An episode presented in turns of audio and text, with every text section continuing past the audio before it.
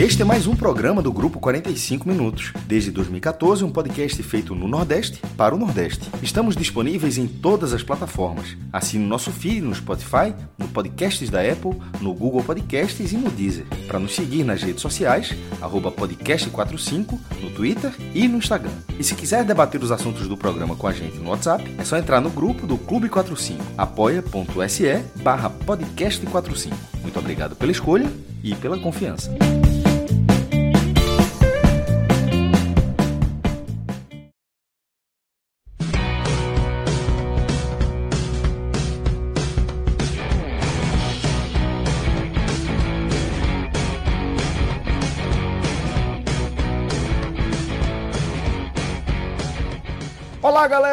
Começando mais um Telecast. Eu sou Celso Shigami e estou aqui aos lados dos meus caríssimos Cláudio Santana, Luca Laprovítera e Tiago Minhoca. Só tem potência aqui na live comigo hoje. Então já mando um abraço para essa galera fera demais que tá já ao vivo aqui comigo no YouTube e na Twitch. Salve, salve, galera do YouTube, salve, salve a nação da Twitch.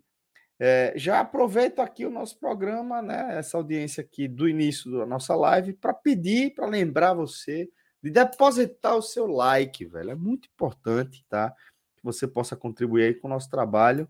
Tá começando aí, clicando no curtir, no legalzinho, para dar essa moral para a turma, é bem importante para a gente. E aproveito também para destacar que temos agora um canal de cortes.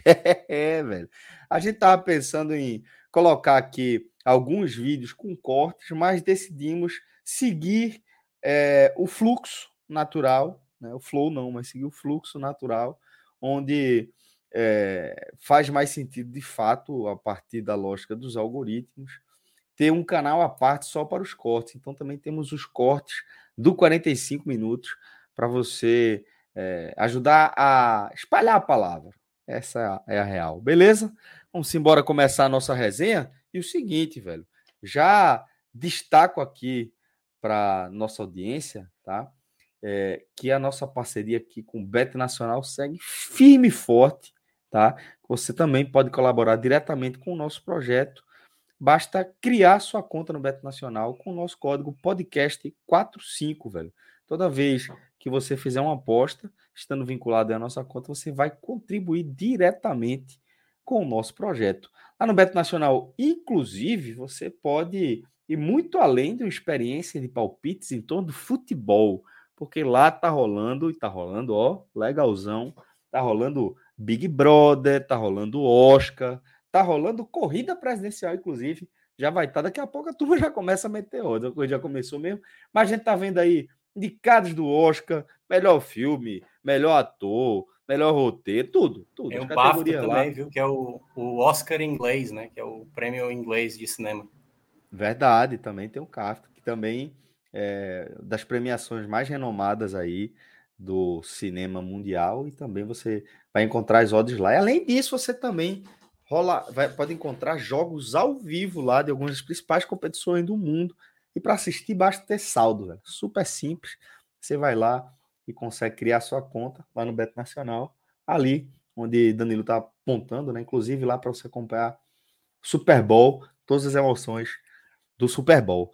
Beleza, galera? Vamos embora. Vamos tocar aqui o nosso barco e abrir a nossa pauta, porque tem muito conteúdo aqui para a gente analisar. Eu vou começar pedindo para Tiago Minhoca fazer uma leitura inicial do que foi esse empate entre Náutico e Fortaleza 2 a 2 no Estado dos Aflitos, em confronto válido pela quarta rodada da fase de grupos da Copa do Nordeste. Um confronto, Minhoca, que na água suja aqui do nosso programa, Cláudio Santana chegou a destacar como um jogo onde o mandante aparentemente ficou mais satisfeito com o empate do que o visitante. Já Luca Laprovítera tratou em uma palavra só, é, como uma das características do Fortaleza nesse encontro, a parcimônia.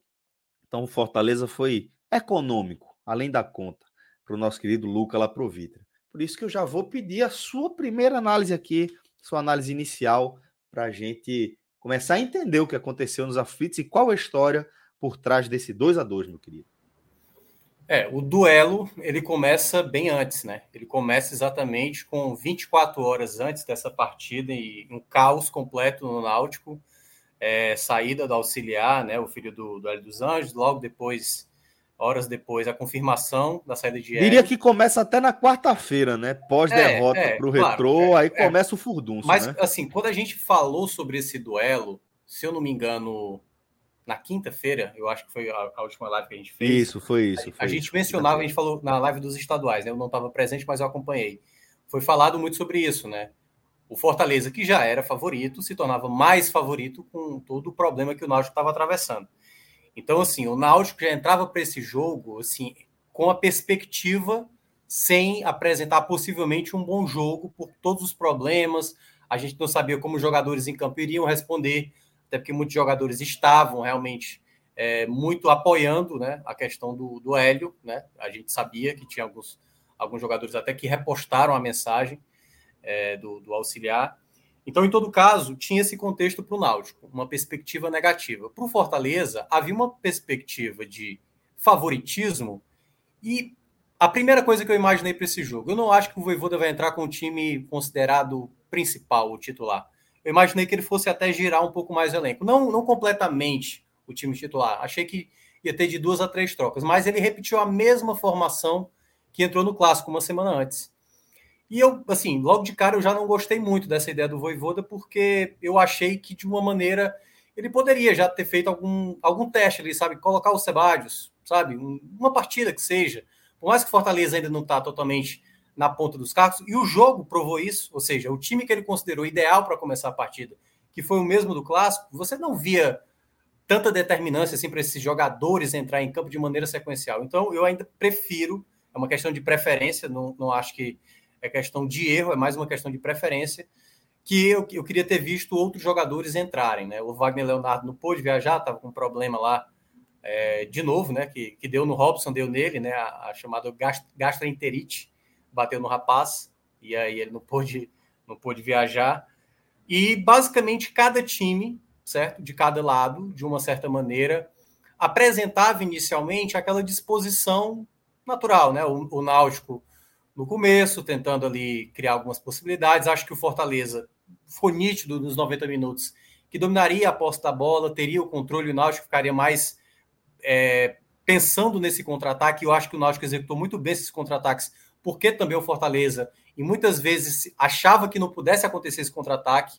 A jogada do gol do Náutico foi basicamente assim, né? Uma jogada que o Crespim voltou muito lentamente, a ultrapassagem do, do Jean Carlos foi muito bem executada e a finalização.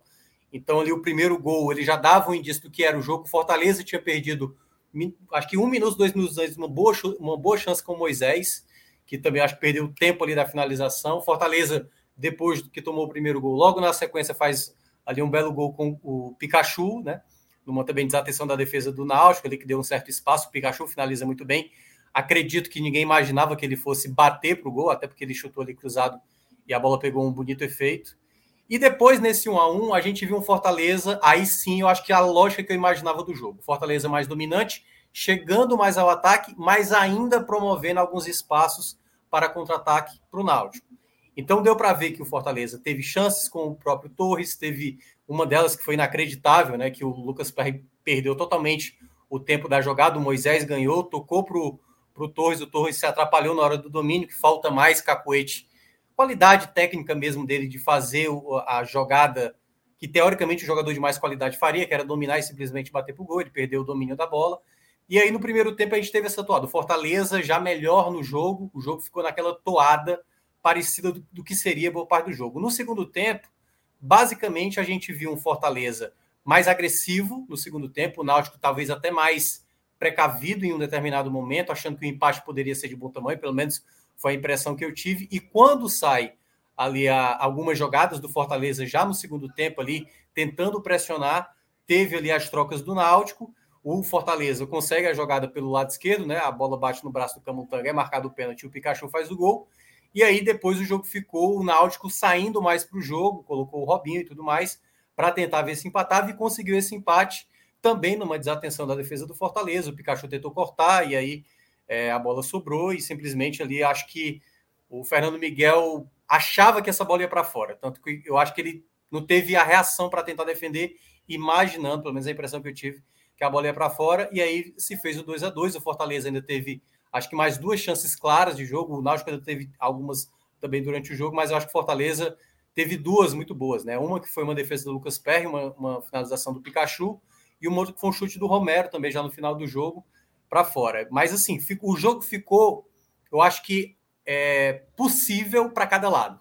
Eu, teve momentos que eu percebi que o Fortaleza poderia realmente sair derrotado do jogo, como eu vi também possibilidades do Fortaleza confirmar realmente as possibilidades que acabou não aproveitando. Mas cada um, tanto o Fortaleza quanto o Nacho, e cada um na sua proporção, obviamente, apresentando falhas que para um jogo né, de começo de temporada a gente ainda vai ver. Até esses times se acertarem, eu acho que vai ser um pouco natural a gente ver erros dessas equipes que ainda estão iniciando essa temporada.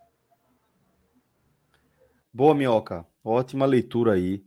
É, um introdutório do que vai ser aqui a nossa análise. Eu vou começar trazendo a visão de Cláudio Santana, porque o Náutico foi o mandante desse jogo.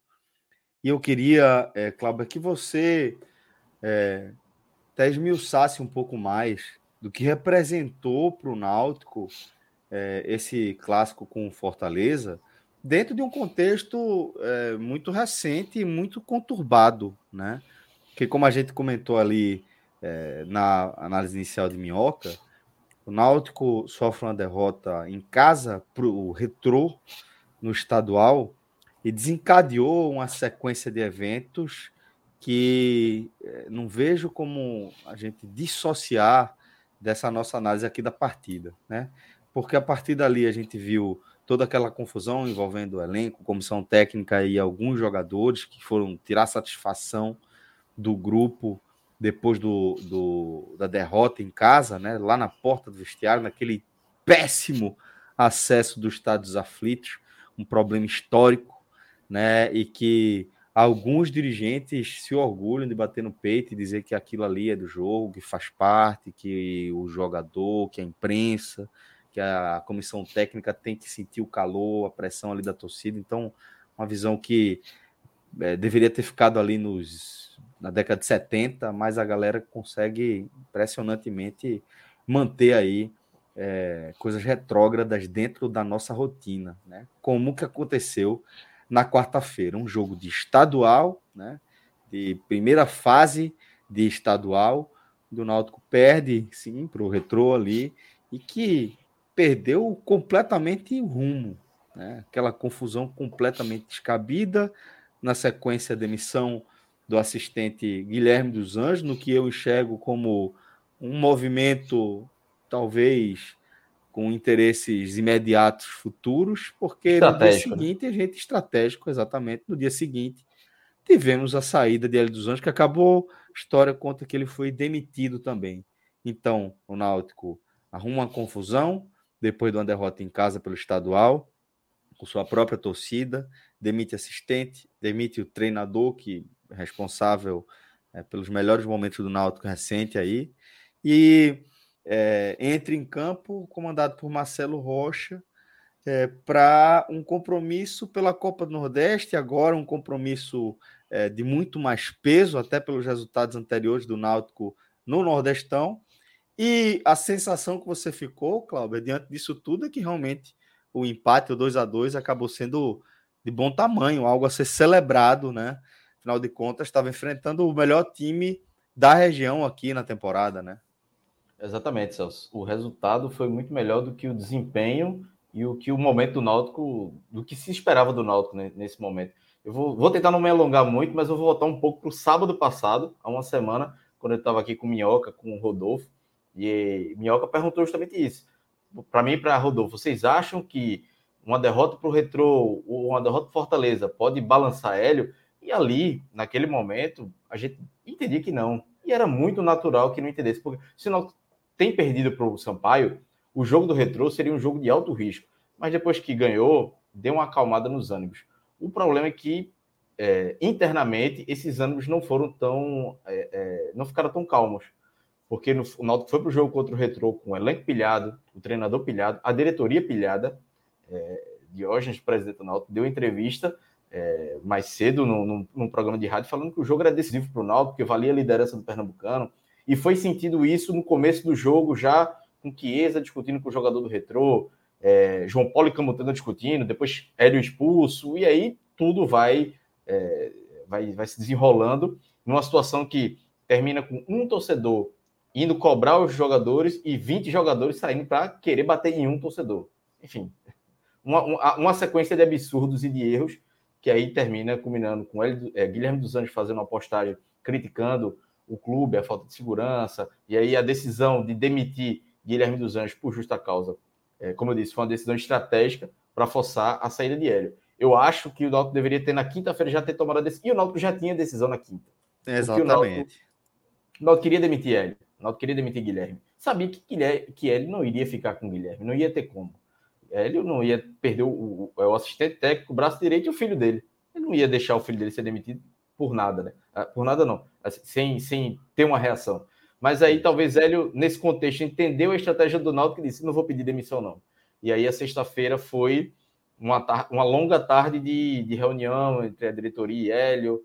É, a diretoria esperou Hélio pedir demissão, eles queria continuar, e aí decidiram pela, pela demissão de Hélio. Tanto é que o Náutico chega para esse jogo, o Náutico não fez um treinamento para efetuar o Fortaleza.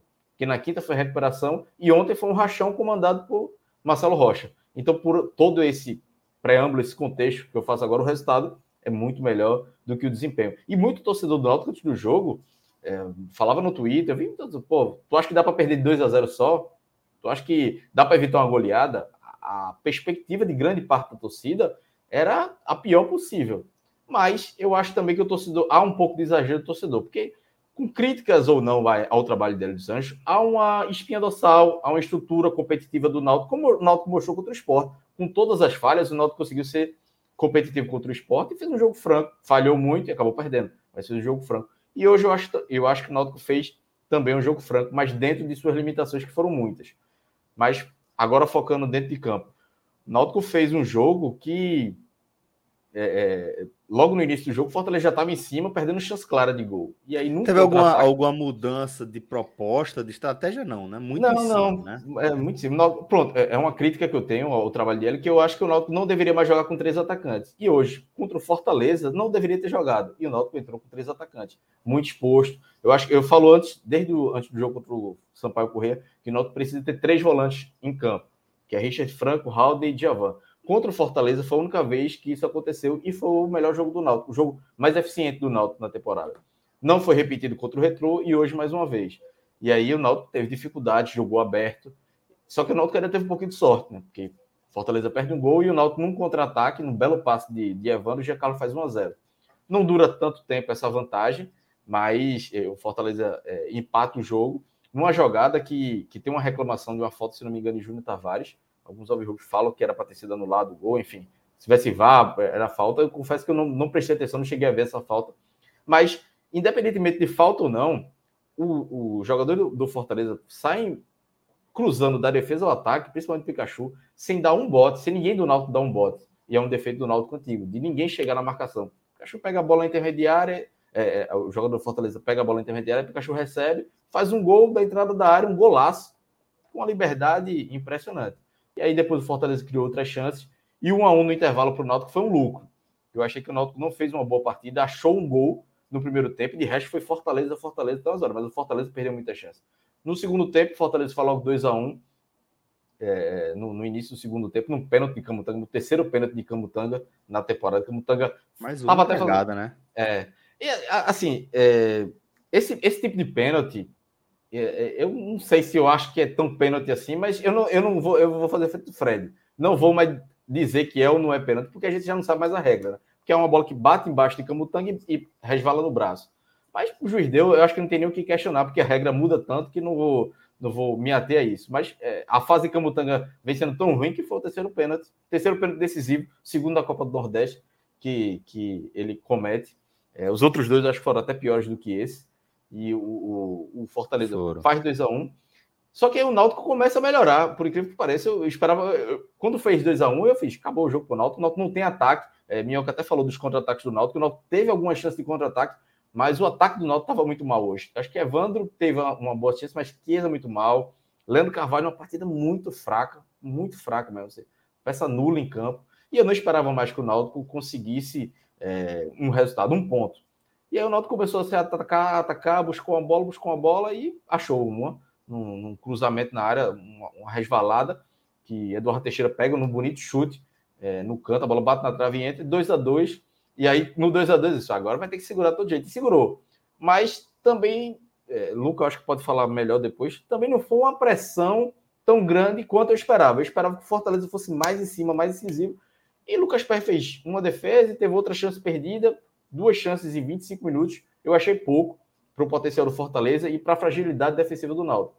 Então, eu acho que no final, para o Náutico, foi um resultado muito bom. O desempenho nem tanto, mas que alguns fatores contribuíram para esse resultado ter sido bom. É, acho que a dupla de zaga do Náutico fez uma boa partida e isso contribuiu. É, talvez um ímpeto do Fortaleza, não sei. E aí, é, obviamente, cabe a Luca é, debater um pouco isso. Mas a chance perdida do Fortaleza, acho que tudo conspirou um pouco a, mais a favor do Náutico do que do Fortaleza. Porque a quantidade de chances que o Fortaleza criou, a quantidade de chances que o, a quantidade de vezes que o Fortaleza chegou, talvez em outro jogo o Fortaleza tinha vencido com muita tranquilidade, como já aconteceu, por exemplo, aquele 3 a 0 em 2019, Fortaleza contra o Náutico. Fortaleza chegou gol, Fortaleza chegou gol. Dessa vez não aconteceu isso. Dessa vez tinha Lucas Perry fazendo boas defesas, os próprios atacantes do Fortaleza perdendo chances, e o Náutico, as duas chances mais claras que teve, aproveitou. O Náutico poderia ter aproveitado melhor os contra-ataques, não conseguiu, mas eu acho que é, não tem, o Náutico hoje não tem que reclamar de nada. Um ponto hoje é um lucro muito bom. Ainda posso falar, por exemplo, das substituições de, de Marcelo Rocha. Quando o Náutico empata o jogo, ele tira de Verdade, coloca Robinho também. Ele coloca Robinho e de, abre o Náutico completamente, que eu disse, meu amigo, para que isso? Não, não tinha necessidade nenhuma de o Náutico se expor. E aí, dez minutos depois, ele refaz e aí coloca Vagninho, no lugar de. de, de Teve duas chances atacante. do Fortaleza, né, Cláudio? E aí eu acho que ele percebeu e aí ele Exatamente. preencheu o meio de campo. E aí, é.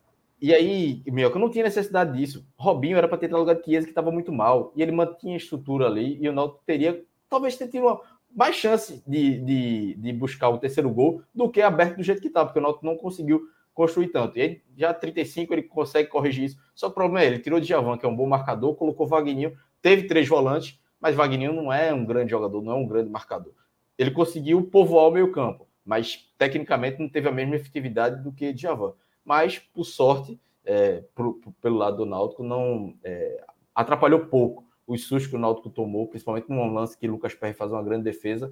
É, o Náutico conseguiu é, se segurar bem e, e, aí, no final do jogo, teve uma pressão, uma certa pressão do, do, do Fortaleza, mas eu acho que no, o Náutico conseguiu se equilibrar bem dentro do contexto que não é apenas em campo, né? É o contexto extra-campo, porque é, toda a crise que o Náutico vive no dia 10, 12 de fevereiro, que é hoje, é absurda, né? Mas entrou em campo e acabou se comportando na medida possível bem. Boa, Cláudio. A gente vai voltar a falar do Náutico. Tem outras perguntas que eu quero fazer também para a Cláudia sobre a situação do Náutico.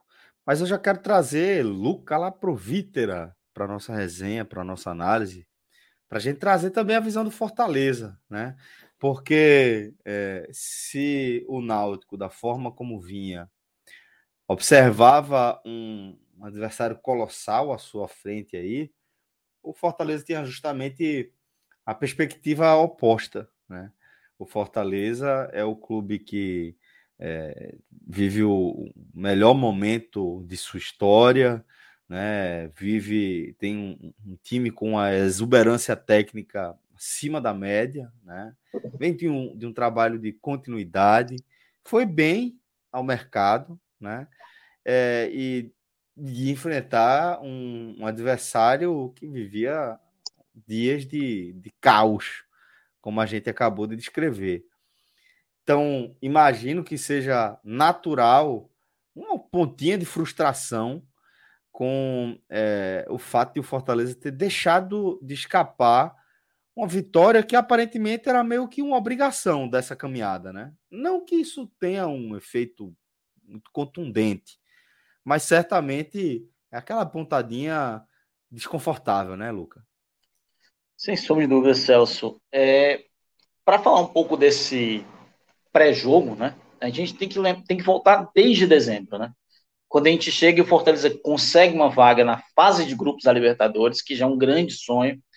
Fortaleza faz um mercado até que exuberante, contrata um titular do Atlético Paranaense campeão da Sul-Americana, contrata o titular do Independiente, que é o maior campeão das Libertadores, é, traz Benevenuto, pagando bem, vende as principais, a principal peça, assim, em tese do ano passado, como é o David, e traz três jogadores em contrapartida, inclusive o Moisés, que entra muito bem, ganha quebras de braço com o arquirrival, como o caso do Silvio Romero, tem um exuberante início de temporada, faz goleio Souza, faz 2 a 0 no, no, no, Floresta, mesmo empate contra o Ceará, o Fortaleza foi, em tese, melhor em campo, né? E aí vem tudo isso. Na segunda-feira chega o Kaiser, torcida feliz, não sei o quê, o time bem.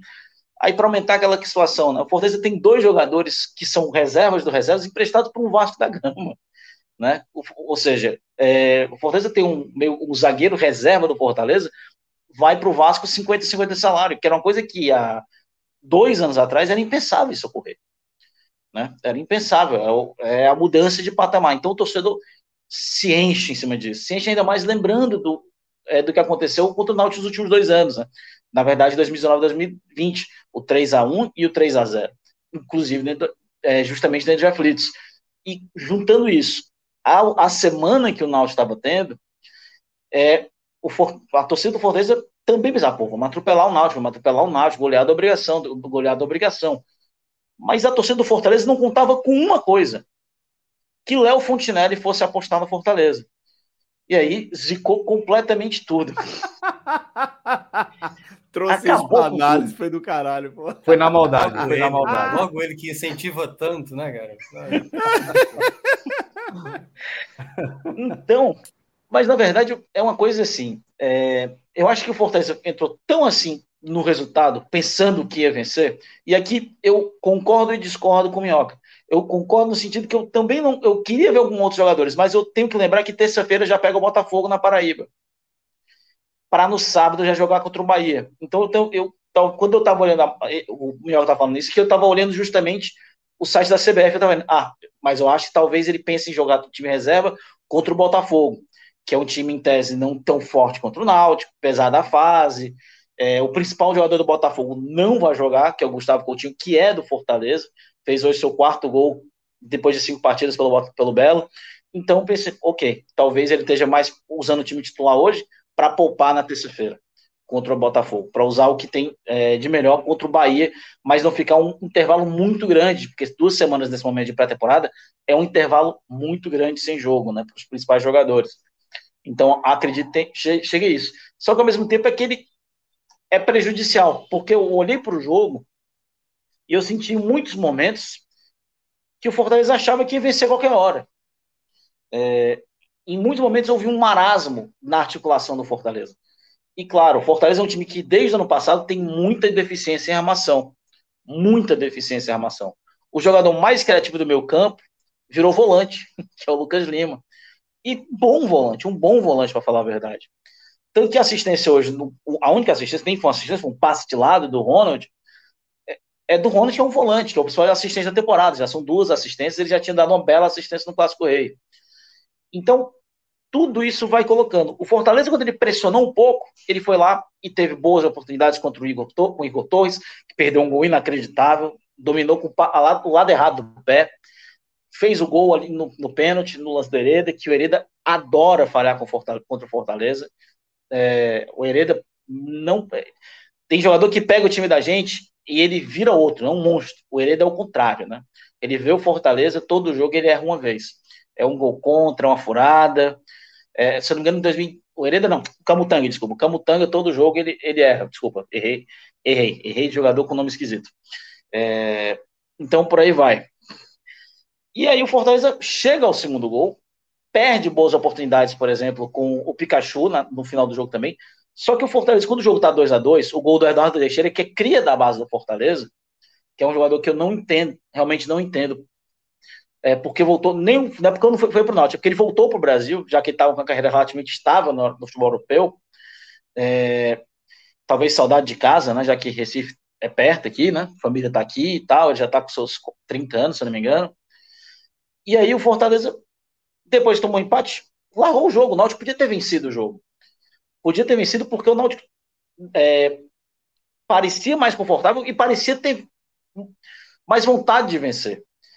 Soma-se isso, as atuações pavorosas é, do sistema defensivo, pavorosa, especialmente do Tite, que falhou no segundo gol, deu um bote errado, é, muito porque o Crispim não chegou, mas não precisava ter dado aquele bote, tinha os três jogadores em linha, e a saída dele para vir dar o bote deu espaço para o Jean Carlos afunilar e fazer o facão. E eu não acho que ele falhou nos gols, mas Fernando Miguel não vai ter vida fácil no Fortaleza. Porque até agora foram três chutes, dois chutes ao gol, né? Que ele, ele levou dois chutes ao gol. E levou três gols, né? Porque o, o gol do Mendonça não foi um chute ao gol, foi um cruzamento que ele aceitou. Então, em dois chutes ao gol, ele levou três gols.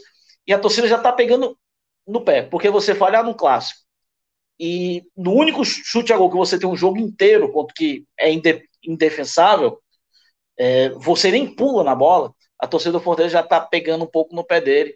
Eu acho que ele não vai ter vida fácil, especialmente por causa da sombra que tá ali treinando separado, que é o Felipe Alves. No mais, acho que foi um jogo interessante se ver. Foi uma trocação franca lá, Popó e o Whindersson Nunes, né? É, Fortaleza bateu, bateu, bateu, bateu. Aí, não, aí não. Tomou uma porradinha aqui, mas no é, final deu aquele empate que, que a gente fica meio chateado. Eu, eu, eu mas... acho que você foi bondoso, você foi bondoso aí já com o Náutico aí. Quer dizer, você, você foi maldoso com o Náutico, foi bondoso com o é, Eu achei também. Porque, pô, é, foi é o que eu achei também. O Whindersson saiu foi... baleado, pô. O Náutico foi. saiu até inteiro. Mas o Whindersson empatou com o campeão mundial, irmão. Não tô brincando. Empatou o quê, bicho? Empatou. Mas foi empate, pô. Sem Foi empate. Pela... Eles deram empate da luta. Só se somaram, só se somaram os pontos que ele, que ele tomou na não, testa. Porque empate foi, foi, mas foi daquele jeito. Não, é como disse o Livre, né? É empate, empate que, que se dane que achar ruim. empate quem definiu que foi empate ali foi tiro lipo, pô, pra gente ter ideia, pô. Ele leu, leu a ficha assim e fez, nah. Foi empate! Pronto. Foi empate, é. é. A gente que decide é empate. Não, eu tô brincando. Realmente foi um jogo que foi até bem aberto nos minutos finais. O Náutico podia ter saído com a vitória. É... Mas é aquela questão, o torcedor do Fortaleza tem que ter calma, cara. O Náutico, apesar da, do momento ruim, ainda é o Náutico. Porque se fosse é... cinco anos atrás, há seis anos atrás, por exemplo, o Náutico na B, o Fortaleza na C, e acontecesse ao contrário, tava, torcedor do Fortaleza estaria completamente puto da cabeça é, se a gente tivesse aqui desmerecendo o Fortaleza no empate como hoje, desse estilo. Então, é, um, é normal, é começo de temporada, são resultados normais, o Fortaleza está se, se fixando ainda, tem muito melhorado, tem coisa que a gente sabe que já tem de um tempo que não está bem e tem que mudar, mas, claro, o torcedor queria vitória por tudo que vem acontecendo, mas aquele empate, aquele empate né? É... Gostinho de derrota pode ter, mas não é o fim do mundo, é coisa completamente normal. Minhoca, o... é... fica à vontade. É, eu, eu ia pegar nisso, o Luca mencionou, o Cláudio mencionou. Cara, a gente já teve, isso só na Série A, cinco treinadores demitidos até então, né? É na Série B a gente teve Hélio, que mais? Que foi caiu da Série B já? O Alan Hall, né? Caiu, Marcelo Cabo já assumiu. Ou seja, começo de temporada é como se a expectativa é que todo mundo esteja jogando já bem e que você não pode ter erros, né? É como se, ah, pô, Fortaleza tem uma expectativa alta como time, não dá, velho. Pega o Náutico com crise, tem que ganhar, tem que vencer bem. Muita gente está até falando aqui no chat que era para ter goleado e tudo mais. O Náutico, o Náutico também, como o Cláudio mencionou, a fala do jogo da quarta-feira é: a gente tem que ganhar e perderam. Por que, que gerou a confusão? Será que se o Náutico tivesse vencido, se o pênalti não tivesse acontecido no final, talvez, será que teria gerado tanta confusão? Talvez tivesse reclamação, mas no ponto que chegou. Então, eu acho que o futebol brasileiro, no começo, a gente vê, e o torcedor, e para quem está acompanhando essa live, é bom que entenda, o time ainda não vai estar tá pronto. Porém, como o Luca mencionou agora, é importante você entender o que é que está dando de errado. Quais foram os problemas que o Náutico e o Fortaleza tiveram? Né? O Náutico que teve uma queda bem acentuada, o Fortaleza teve uma queda no segundo turno, né? Jogadores cara de rendimento, como o Ederson, teve jogadores lesionados, Pikachu, o próprio Crispim, mas alguma, algumas coisas já estavam ali erradas, do próprio Náutico, do próprio Fortaleza. não é esse jogo, por mais que acontecesse uma lógica do Fortaleza vencer, ou até mesmo se o Náutico surpreendesse o Fortaleza e teve possibilidades de sair vitorioso, que algo já está, olha, tá vendo? A gente está vendo uma perspectiva de que isso pode melhorar no caso do Náutico, de que isso é uma consolidação no caso do Fortaleza. Tudo se leva um tempo para a gente tirar as análises. Então, o Romero, que entrou agora, jogou agora 30 minutos no, no clássico da semana passada, tinha jogado ali uns 20 minutos, 15 minutos mais os acréscimos. Então, assim, tudo se leva um tempo. A gente tirar a conclusão de algumas coisas até vale, e é por isso que a gente está debatendo aqui o jogo, mas outras tantas a gente vai precisar de mais jogos, de outros contextos. Então, era o primeiro jogo do Fortaleza. Eu alertei aqui na quarta-feira, na nossa live sobre a Copa do Nordeste, pra, que muita gente falava assim: Ceará e Fortaleza, então, ó, já está desenhada essa final. Eu falei, calma, porque quando acontecer essa, essa fase eliminatória, Ceará e Fortaleza já vão estar preocupados com outras competições, não é só com Copa do Nordeste, mas que os próximos jogos para Ceará e Fortaleza seriam mais desafiadores. Os primeiros jogos para Ceará e Fortaleza, tirando o duelo entre eles, foram dois jogos praticamente para eles administrarem. E o Luca lembra bem do ano passado que quando chegou o Voivoda do Fortaleza, ele teve um campeonato estadual contra adversários que eram mais vulneráveis. Então ele já chegou goleando em casa, aí acho que goleou o Calcaia também, enfim, começou a enfiar a sacola em várias equipes. Teve outra, teve outra, Luca, eu estou enganado. Foi Casa e Atlético Cearense. O Calcaia foi já ainda com. E não era nem time inferior, eram times semi-amadores, né? Porque eles pegaram jogadores do amador para completar, é. porque teve aquela pausa né, do, do Covid. Correto, correto. E aí, por isso que eu quero ressaltar. Naquele momento, as equipes que já eram frágeis ficaram muito mais frágeis, como o Luca mencionou, era quase como se fosse um semi-amador. Lembrou também, por isso que tem muita relação com o Náutico. O Náutico, no ano passado, ele tinha um campeonato estadual, apenas como foco. Então, assim, as duas equipes, naquele momento que iniciaram o Campeonato Brasileiro, muito bem, curiosamente, Náutico e, e Fortaleza começaram muito bem o Campeonato Brasileiro, tinha dois motivos para isso. Eles até então não tinham grande desafio, no caso do Fortaleza tinha mudado o treinador, né? E os, o, cada time estava tava muito bem encaixado no momento certo. Eu falei aqui algumas vezes no ano passado, no começo, o Fortaleza está pronto como time, enquanto outros ainda estão se acertando como time, de uma maneira geral. E o Náutico a mesma coisa. O Náutico já estava com aquele time titular que todo mundo já sabia, bem ajeitado, mas todo mundo sabia que se dependesse de um jogador reserva, seria um problema. Então, acho que é um pouco natural a gente ver no início essas oscilações. Acho que tudo que o Luca mencionou e o Cláudio mencionou é válido. Tem problemas ainda no Náutico, tem problemas aí no Fortaleza, e que por mais que você crie uma expectativa, seja baixa ou seja alta com os times, a gente vai precisar ver ao longo, ao longo do tempo. As coisas, elas não vão estar decididas agora. Como tem torcedor do Fortaleza, eu fico imaginando uma Libertadores. Calma, cara, é daqui a alguns meses. É óbvio que não é para ignorar as coisas de errado. Tem que melhorar até lá. Mas as coisas precisam dar certo é lá quando começar, como eu falei aqui diversas vezes, a partir do mês de abril. O Náutico é a mesma coisa. O Náutico, ele sabe da importância que é a Copa do Nordeste, principalmente para ele, que não conseguiu é, tem muito êxito né, né, desde 2013 que foi criado. Então, cada um precisa do seu processo. Para o Náutico, foi muito positivo esse empate. Para o Fortaleza, teve realmente um sabor mais amargo, porque teve a possibilidade de deixar o jogo nas suas mãos. Então, devido a isso, a gente vê o contexto desse resultado.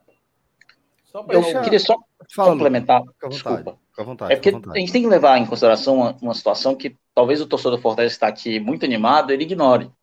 É, hoje foi o quarto jogo da temporada do Fortaleza e o sétimo do Náutico.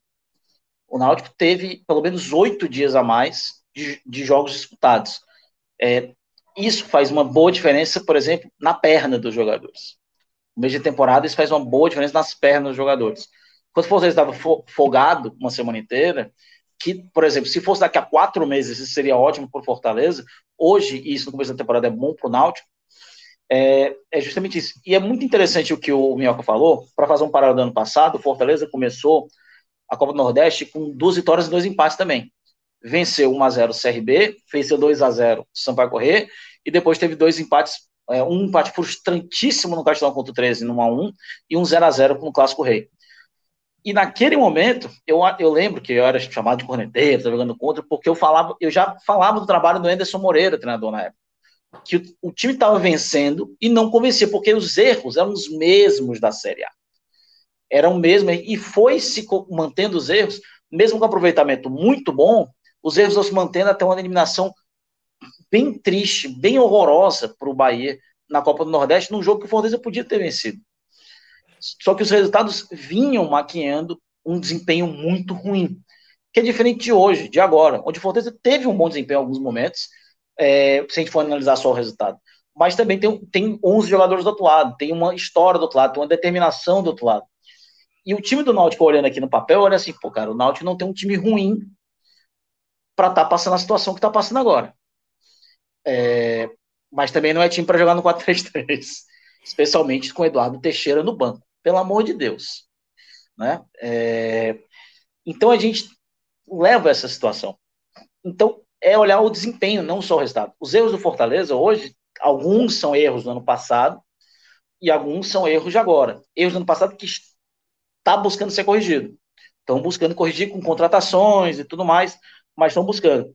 E uma coisa que é interessante que o Thiago falou, é, o Náutico ano passado tinha 11 titulares e dependia, não podia depender de um reserva, que era muito parecido com a história do Fortaleza. O Fortaleza não tinha banco, e quando precisou ter banco, teve problema.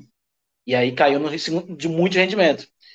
A sorte do Fortaleza, que é, aí foi o azar do Náutico, que o Fortaleza conseguiu manter 11 titular na temporada inteira. E aí conseguiu no final ainda alguma coisa. Diferente do Náutico, que perdeu alguns jogadores importantes na, na campanha. E aí não, não deu mais, né? É, mas, lembrando disso, um momento, hoje, um jogo que não é desesperado para mim, torcida do Fortaleza tá enlouquecida que empatou com o Náutico. E eu falei assim, cara, pelo amor de Deus, né? É, tudo bem, não é bom, não é legal, mas calma, paciência, continua sendo Náutico, como continuaria se fosse o Vitória, o Esporte, o Santa, é, a gente, com todo o respeito, não é como empatar com o Globo, não é como empatar com o Souza, é, que são times que mais modestos, que talvez não teriam tanta pressão para empatar nesse momento, e a pressão ela faz maravilhas nesse momento. Só quem sabe, sabe, né? Eu lembro que quando eu trabalhava no Fortaleza, a gente estava quase saindo do G4 numa série, na série C que a gente subiu no empate contra o Remo. E o pessoal tentou invadir o vestiário, bater um jogador também, situação parecida. No jogo seguinte, a gente pegou o Botafogo da Paraíba, que era o vice-líder, e fez 2 a 0 lá. É, então, é, é, nada como a força. Claro, não estou aqui justificando, é erradíssimo, jamais justificar isso. Mas nada como a força da pressão, da necessidade de mostrar resultado. Ô, Luca, e tem, tem uma questão, só para o gancho sobre Eduardo Teixeira, ele ainda é banco porque ele passou um ano parado e fez o primeiro jogo quarta-feira, e entrou alguns minutos, e hoje Contra o Retro, quarta-feira, entrou assim, toque de lado, nada. Hoje ele entrou melhor no jogo. E é um jogador que a tendência é de que ele seja titular. Não se sabe ainda. No lugar de Giancarlo vai ser, talvez como um volante. Não sei, ainda vão ter que arrumar um lugar. Mas pela qualidade dele, eu acho também que a tendência é que ele seja titular. Hoje mostrou uma qualidade, uma jogada diferente, um bom chute. E, e acabou é, dando o ponto para o Náutico, né? Mas, é, e pegando um pouco do que você falou, que o Minhoca falou, é tudo, muito passa pela perspectiva né, do torcedor, seja positiva ou negativa. É, o torcedor do Náutico achava que ia ser uma goleada contra, e o torcedor do Fortaleza achava que era obrigação de ganhar. Mas tem os dois lados da moeda, de que o Fortaleza no quarto jogo é natural oscilar. Por mais que tenha mantido uma base, por mais que tenha mantido trabalho, vai oscilar, é começo de temporada. Errado, é, é, é Quanto mais anormal... precoce esse encontro, mais equilibradas as chances. Né? Exatamente. Anormal. E, que a gente está falando. Fala, meu. E até para ajudar aí no, nessa questão, quando você olha os, as outras equipes, o Inter hoje ganhou, acho que aos 40, acho que 40 do segundo tempo, entendeu? Já perdeu o jogo, aos o Grêmio 50. também dificuldade. É. Foi 50, né? Enfim, assim. Maurício. É o Atlético Mineiro perdeu pro RT. E se, e, é, e se, você acha que não é, e se não acha que é algo tão usual, não precisa nem esse ano, não. Vai no ano passado, vai no ano retrasado. Todas as equipes que já estiveram um bom momento na temporada anterior, ou algum time que está com a perspectiva, você está querendo ver algo a mais, Olha os anos anteriores. Ninguém lá difícil alguém né? largar com sete vitórias seguidas e vencendo bem os, os, sete jogos, entendeu? Pode até vencer, mas sem jogar bem aqui. E aí, de vez em quando, esse resultado mascara. Mas vai lá, Cláudio. A, no, a normal seria se o Fortaleza começasse, é, chegasse no teto de desempenho agora.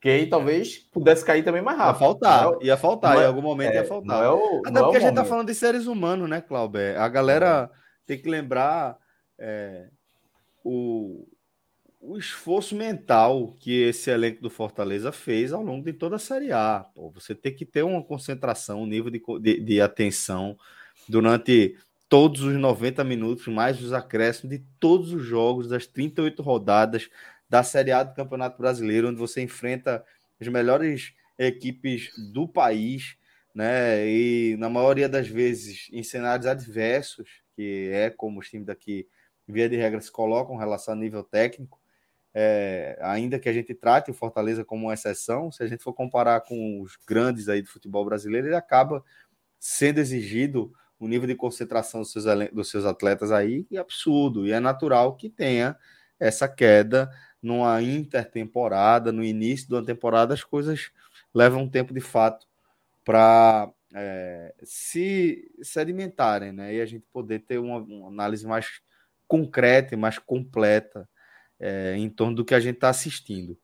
Mas, fala, fala, Só, só um parênteses para falar claro, do lado do Náutico, eu falei do Fortaleza. É porque o, o Náutico, por mais que tivesse uma crise fora de campo, ainda tinha uma base do ano passado que chegou a fazer uma grande Série B, que terminou em oitavo na Série B. Então, fora de campo, e eu, eu, vou dizer das duas torcidas, parecia que ia ser um time de Série A, Libertadores, com um time de Série D. E às vezes acontece isso, e o de Série D ganha. Às vezes acontece, porque os caras de Série D jogam a vida e ganha. Não foi o, o que aconteceu hoje mas é uma base que tinha um trabalho estruturado, com defeitos, como mostrou hoje. Mas tinha é, Hereda, Camutanga, é, Júnior Tavares estava no passado, Djavan, Raul, Jean Carlos e Chiesa. São sete jogadores de uma base.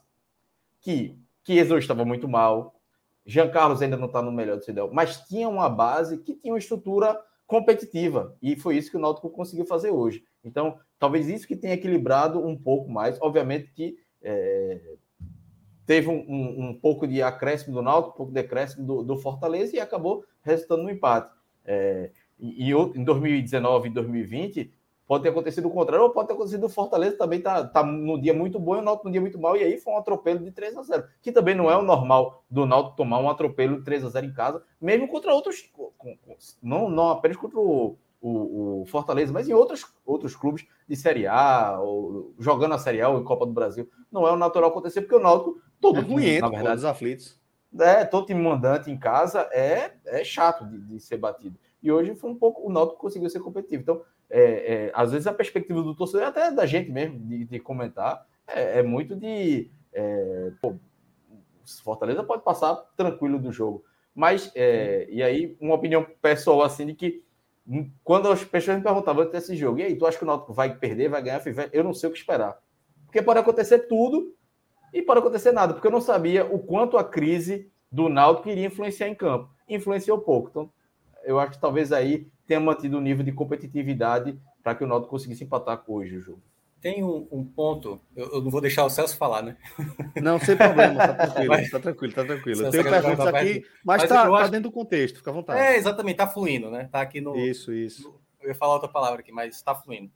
É, tem um ponto também que é o, que é o seguinte: a gente esquece às vezes que teve outros componentes que também eu acho que afetaram esse jogo. Um dos pontos que poderia afetar a ausência da torcida.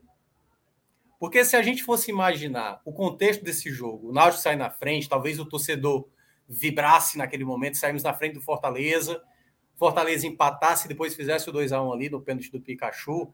Claro que também é, a gente tem que lembrar, né? O componente da torcida, até mesmo de como o ato iria lidar ali com as decisões que ele teve em campo. Será que ele daria a penalidade?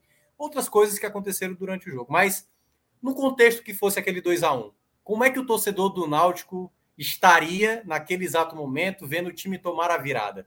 Será que a gente teria estado vendo mais protesto? Será que os jogadores em campo talvez não tivessem sentindo aquela virada maior, vendo o quanto o torcedor estava irritado naquele exato momento? Então, esse é um dos componentes. O outro componente que eu também considero que tem a ver muito com, vou trazer aqui o Mundial de Clubes que aconteceu hoje, né, entre Palmeiras e Chelsea, que é o contexto de quem você está enfrentando.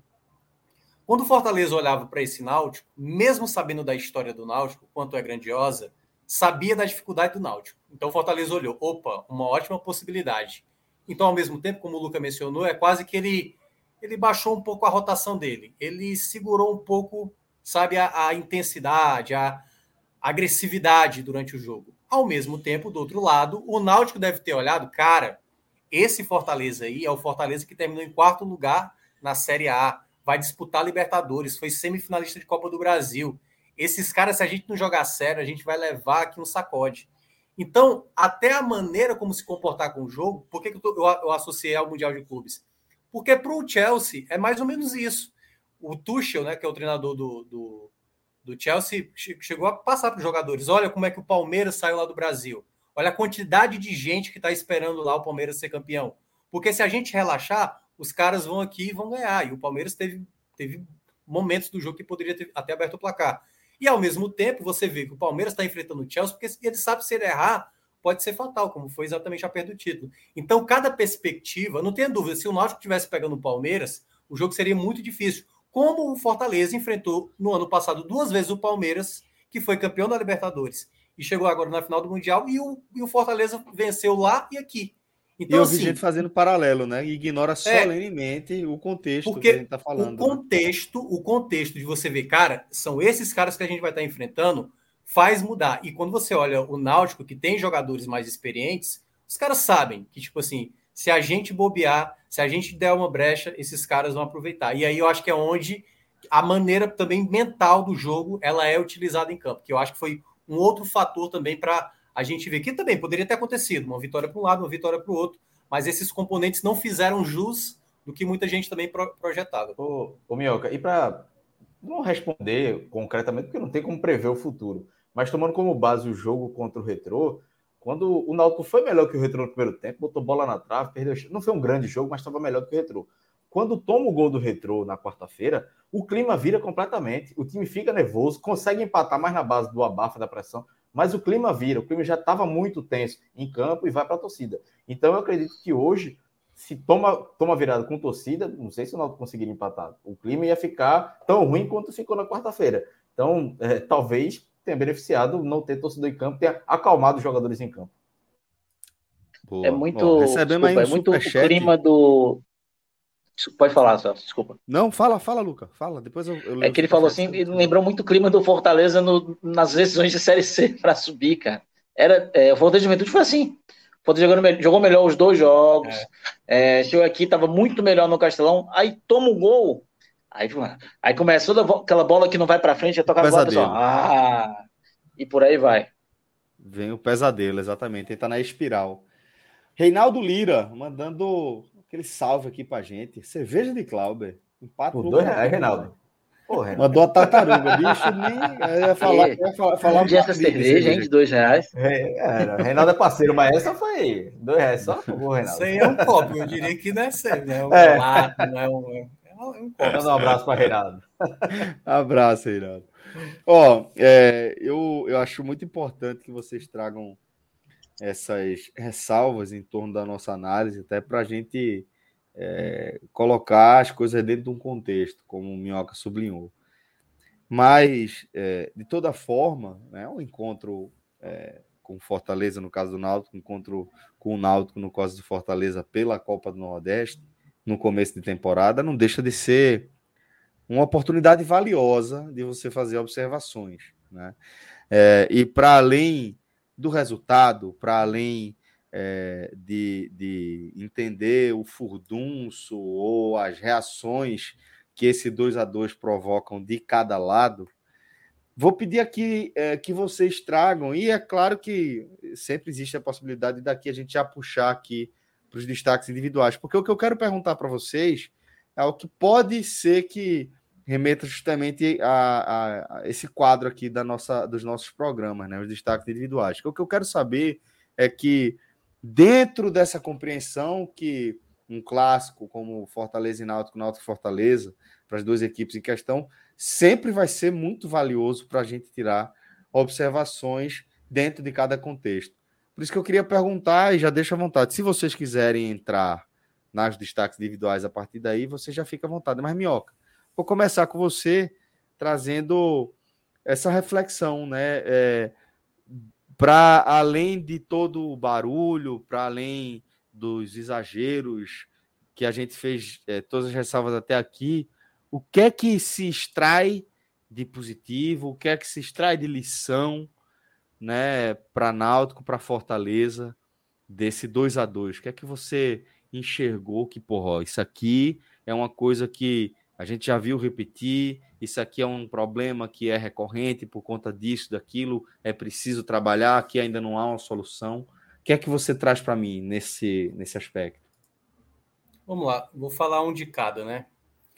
Pelo lado, assim, que para mim é claro que o Náutico precisa corrigir nessa temporada, o sistema defensivo ainda é uma, uma gran, um grande problema. Não vai ser fácil, assim, não é, não é fácil para nenhum time de Série B, sabendo da dificuldade orçamentária que tem, né? O Náutico que ainda está com atrasos também é difícil, mas alguns nomes, o próprio Fortaleza cedeu um zagueiro muito bom, que eu considero o João Paulo, que pode ser titular, acho que tem todo o potencial para ser titular. Hoje é titular. É, Hoje exato. É titular. É, Não jogou porque, acho... pela vac... por causa da vacina e porque tem uma, uma multa contratual, mas é titular hoje. É, é, um jogador que tem muita qualidade, bom jogo aéreo, enfim, tem algumas qualidades dele que vai ajudar demais o Náutico. Então, esse é um ponto que o Náutico vai precisar melhorar bem assim, nesse setor defensivo. E, claro, não parte só apenas do zagueiro. Né? Quando a gente fala a questão defensiva, é o sistema defensivo, laterais, volantes, até mesmo os atacantes ajudando nessa, nessa marcação. O lado bom de, do Náutico é, desse jogo é tem potencial mesmo a esse time apresentar uma qualidade de jogo durante essa temporada. Porque quando a gente gravou ali nos primeiros, é, nas primeiras lives do ano, e eu falava que esse Náutico para mim era uma interrogação, porque eu não sabia como isso ia afetar a questão do Hélio, né? Com a saída do Hélio, eu acho que aí vem uma nova perspectiva para o Náutico, mas aí vai depender muito de quem é esse novo treinador. Dependendo de qual seja esse nome, esse Náutico pode sim se tornar um bom time, como o Luca também mencionou. Quando você olha o time em campo, você consegue ver possibilidades de bons jogadores jogarem juntos. Mas para isso, vai, vai caber muito ao novo treinador e saber realmente qual o melhor encaixe. Né? O Eduardo Teixeira tem uma boa qualidade de passe, chuta bem de média distância. Você tem o, o próprio, é, no caso, o, o Cachaça, que agora está me fugindo o nome, o Leandro Carvalho. O Leandro Carvalho, que é. É porque é cachaça, né? Que a gente lembra aqui. E o Leandro Carvalho ele tem uma qualidade que, que, que se realmente focada ali no, no jogo, é um jogador muito importante. Chiesa, que apesar de ter suas oscilações, mas é um cara que tem qualidade, isso é inegável, um ídolo do clube. Então tem algumas coisas nesse Náutico que pode dar certo, mas tudo dependerá desse novo treinador e é esse próximo passo que a gente vai esperar. Desse Fortaleza, que eu considero assim a melhorar ainda, e também pegando outra fala do Luca, porque eu também concordei muito com o que ele falou, essa construção como time, a gente já consegue ver determinados jogadores que possam se encaixar mais. Até jogadores que a gente não imaginava podem se encaixar mais nesse contexto. Mas tudo vai depender não só apenas de jogadores de meio, que o Fortaleza ainda está em busca, o próprio presidente Marcelo Paes disse, o próprio Voivoda também falou, de dois a três nomes podem estar pitando ainda no Fortaleza, ali para o meio de campo.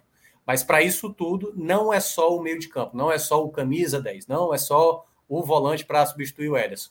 Parte também dos alas, parte também do próprio ataque, parte também dos zagueiros, que ajudam muito também nessa criação. É o time, como uma maneira geral, precisa melhorar nesse setor criativo, porque em alguns momentos deixava, nesse caso o Náutico, ganhar muitas bolas ali pelo meio, e aí foi o problema que eu percebi mais nesse jogo, que o Lucas também descreveu. Determinadas falhas defensivas, de tomada de decisão do sistema defensivo, que permitia o Náutico, às vezes, chegar com boas possibilidades pelos lados, principalmente. Eu senti que os lados do, do Fortaleza não estavam bem equilibrados para fazer essa recuperação. Então, acho que são esses os pontos onde Náutico e Fortaleza ainda vão precisar melhorar. Boa. É, Clauber, queria que você também trouxesse é, esse, esse aspecto aí para sua análise. O que é que você traz de observação? O que é que você vê de lição? O que é que você vê de, de repente, um esteio para o Náutico a partir do que você viu? É, acho que para o Náutico hoje é, é olhar para frente. E até tuitei hoje dizendo que na, até ter esse Náutico tem que ter um treinador. É, e aí o nosso companheiro de Transamérica aqui do Recife, Paulo Itácio, disse, calma, porque pode ser muita pressa e tal. Mas na verdade não era nem uma, uma cobrança à diretoria, era mais uma corneta a Marcelo Rocha, porque eu achei que ele foi mal hoje nas substituições, o auxiliar técnico do Náutico, que ele era auxiliar de Hélio, acabou ficando, enfim, mas hoje as substituições acabaram prejudicando o Náutico. O Náutico poderia ter tido um, buscado até um resultado melhor se tivesse um pouco mais de equilíbrio. Mas eu acho que o Náutico agora foca nessa, nessa, no treinador, né? E acalma os ânimos. Acho que mais do que qualquer coisa, o empate acalma os ânimos fora e dentro de campo, porque Hélio e Guilherme dos Anjos eram muito queridos pelos jogadores, né? Então, obviamente que fica um, um rançozinho ali interno e que talvez um resultado como esse dá uma acalmada para a diretoria chamar os jogadores, ó, estamos aqui, estamos todo mundo junto, então a gente tem condições de continuar. E aí acalma os ânimos para o próximo, para o treinador que vai vir. E aí, é, trazendo até um pouco de, de informação, é, o Náutico começa hoje, a, começou hoje, depois do jogo, a manter alguns contatos em busca do treinador. E tem três nomes já que o Náutico visualiza. O primeiro, que é o mais difícil, mas que é o sonho de Diógenes Braga, que é o presidente do Náutico hoje, é Lisca. É, Diógenes trabalhou com Lisca no Náutico em 2015. E Diógenes ontem mesmo já estava ligando para Lisca. Mas Lisca já rejeitou Juventude, quer salário acima de 200 mil. Então hoje é muito difícil.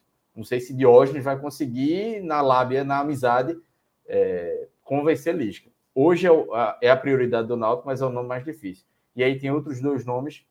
Uma de Claudinei Oliveira, que foi demitido do Havaí recentemente, que é um nome que agrada alguns, alguns diretores do Náutico.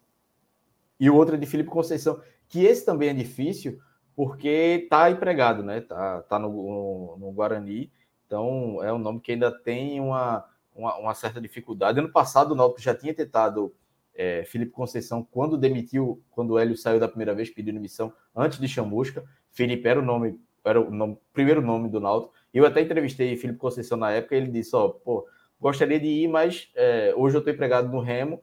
Acabou que ele foi demitido depois, mas é muito. Ele não é questão de grandeza de clube, de nada, é só porque eu respeito muitos contratos. Então ele acabou não indo. Por isso que hoje ainda é difícil, Felipe. Mas se ele sair do Guarani, se ele for demitido, a situação do Guarani também não não está das melhores no Campeonato Paulista, pode ser um nome. Então hoje o Náutico trabalha com esses três nomes, mas ainda em estágio bem inicial de Diógenes focar em Lisca, a diretoria tentar sondar os outros nomes para ver a, como é que vai ser é, essa sequência da, da temporada. Mas aí o, o, torcedor do Náutico já pode ter um norte de como o Náutico vai trabalhar. Mas a ideia do Náutico é, é ter, não sei se até terça, mas não, não demorar muito para contratar um novo treinador, até porque daqui a 15 dias tem o jogo da Copa do Brasil, que é o, o jogo do primeiro semestre para o Náutico. Desses nomes, ah, é, qual te agrada mais, Cláudio? Eu gosto, eu gosto mais de Lisca, mas isso é, é o mais difícil, né? Eu acho que Lisca hoje caberia muito no Náutico. É um treinador que eu gosto taticamente, de, de perfil disciplinador, eu acho que funcionaria muito bem. É, sem entrar no mérito financeiro, eu acho que é, seria o melhor nome. Se fosse fazer um pódio, o primeiro Lisca, no meu segundo nome, Claudinei, eu acho que Claudinei, talvez o estilo de jogo dele não me agrade tanto. Não sei se conseguiria encaixar, porque o Náutico pode sair de um time que é muito ofensivo para muito defensivo com o Claudinei, mas é um cara que, com o Havaí, com aquelas cobras criadas todas, com o salário atrasado, ele conseguiu subir o Havaí. Então, no Náutico, talvez ele conseguisse controlar o ambiente. E aí, Claudinei seria meu segundo lugar, com o Felipe Conceição no terceiro. Gosto do trabalho do Felipe Conceição, apesar das oscilações, mas na concorrência com, com esses dois, eu acho que ele ainda fica atrás. Boa. Luca, e para você, querido, qual é a lição que o Fortaleza extrai aí desse, desse 2 a 2 com o Náutico? Pois é, eu espero que essa lição seja extraída hoje, como não foi extraída na Série A. Né? O, em alguns jogos na Série A, por exemplo, contra o Atlético Goianiense, contra o Ceará, até jogos que o Fortaleza não perdeu, até venceu como esporte, contra o Cuiabá, que ele empatou em 0 a 0 de um time que ataca com muita volúpia e não tem muita, é, muito interesse na hora de fazer a reposição defensiva. Demora muito na hora de fazer a reposição defensiva. E hoje, novamente, novamente aconteceu isso. Né? Um time que, na Série A, quando isso acontecia, aconteceu desastres como 3 a 0 para o Atlético Goianiense, né? É, como 4 a 0 para o Ceará. Times muito mais qualificados, né? naquele sentido, times muito quali mais qualificados no sentido de estar jogando na Série A e tudo mais, e que se aproveitaram dessa, dessa demora na transição defensiva e passaram tratando Fortaleza. O Náutico hoje, se fosse um pouco mais organizado ofensivamente, talvez conseguisse a vitória na hora de encaixar os contra-ataques. Justamente nessa demora na transição defensiva do Fortaleza. Muito, muito deficiente, novamente, e que já não, é, não acontece todo jogo, acontece volta ou outra, mas é muito preocupante, porque aconteceu algumas vezes na temporada passada e a gente queria que não acontecesse mais e voltou a acontecer esse ano. Então, passa muito medo que isso não pode acontecer, por exemplo, na Libertadores, que só são seis jogos na primeira fase. E se passa de fase na Libertadores, na Libertadores vai para uma, seja na Sul-Americana, seja para a própria Libertadores, é, é um mata-mata, não pode acontecer de forma alguma, né? É, de um time que tem, demora muito na transição defensiva. Então, para mim, esse, esse é, o, é o principal de tudo. E o segundo é o Fortaleza parar de perder chance boba. Né? É, a, a, jogada do, do Igor Torres, para mim, é, é a cara do Fortaleza em algum, nas últimas temporadas nesse tipo de jogo. Né? Um, jogador sem goleiro, ele, é, ele não precisava nem dominar. Se ele chutasse pro gol, ele tinha muita chance. Ele domina, domina errado, perde o tempo da bola. Então, para mim, isso fala muito do que acontece, muito sobre o Fortaleza nas últimas temporadas. São erros que não vêm de hoje, não vieram de agora. E como o, o Thiago já mencionou antes, a questão da, da criação, que é um, uma situação que há muito tempo é, o Fortaleza, é, com o Rogério Senni já tinha esse problema. É difícil achar um jogador criativo que caiba dentro do orçamento do, do nosso, dos nossos clubes. Né? É, o Náutico, por exemplo, tem um grande, grande, grande achado, que é o, é o Jean Carlos, um grande achado. E pode ainda ter o, Thiago, o Eduardo Teixeira se ele realmente entrar em forma, que é um bom jogador, teve um 2014 muito bom no Ceará, por exemplo. É, para quem não lembra, mas foi 2014, né? faz oito anos. Né? É, então, para a gente, a gente trouxe, por exemplo, o Lucas Lima, que já foi um jogador muito criativo, que não se adaptou a ser um meio criativo e está virando um volante muito bom, inclusive. Foi hoje um dos melhores jogadores do Fortaleza em campo. É, então, é uma dificuldade. É uma dificuldade muito, muito grande essa questão do criativo. E se você não consegue criar com um meia, é, vai os volantes. Só que o principal volante criativo do Fortaleza hoje não entrou em campo, que foi o Felipe. Apesar que o Ronald também é, tem certa criatividade. Mas o Felipe não entrou. Ele é o mais criativo dentre todos os três volantes, que for, entre os quatro volantes que o Fortaleza tem hoje, né? Três que jogam. É, com 45 minutos, ele tirou o Lucas Crispim, que é um, um ala esquerdo, mas é muito criativo, porque é meio de origem. E botou o Juninho Capixaba. O Fortaleza perdeu muito na criação depois disso aí. Perdeu muito. Apesar que ganhou muito também é, na transição defensiva, mas ainda não foi o suficiente para regularizar defensivamente o time.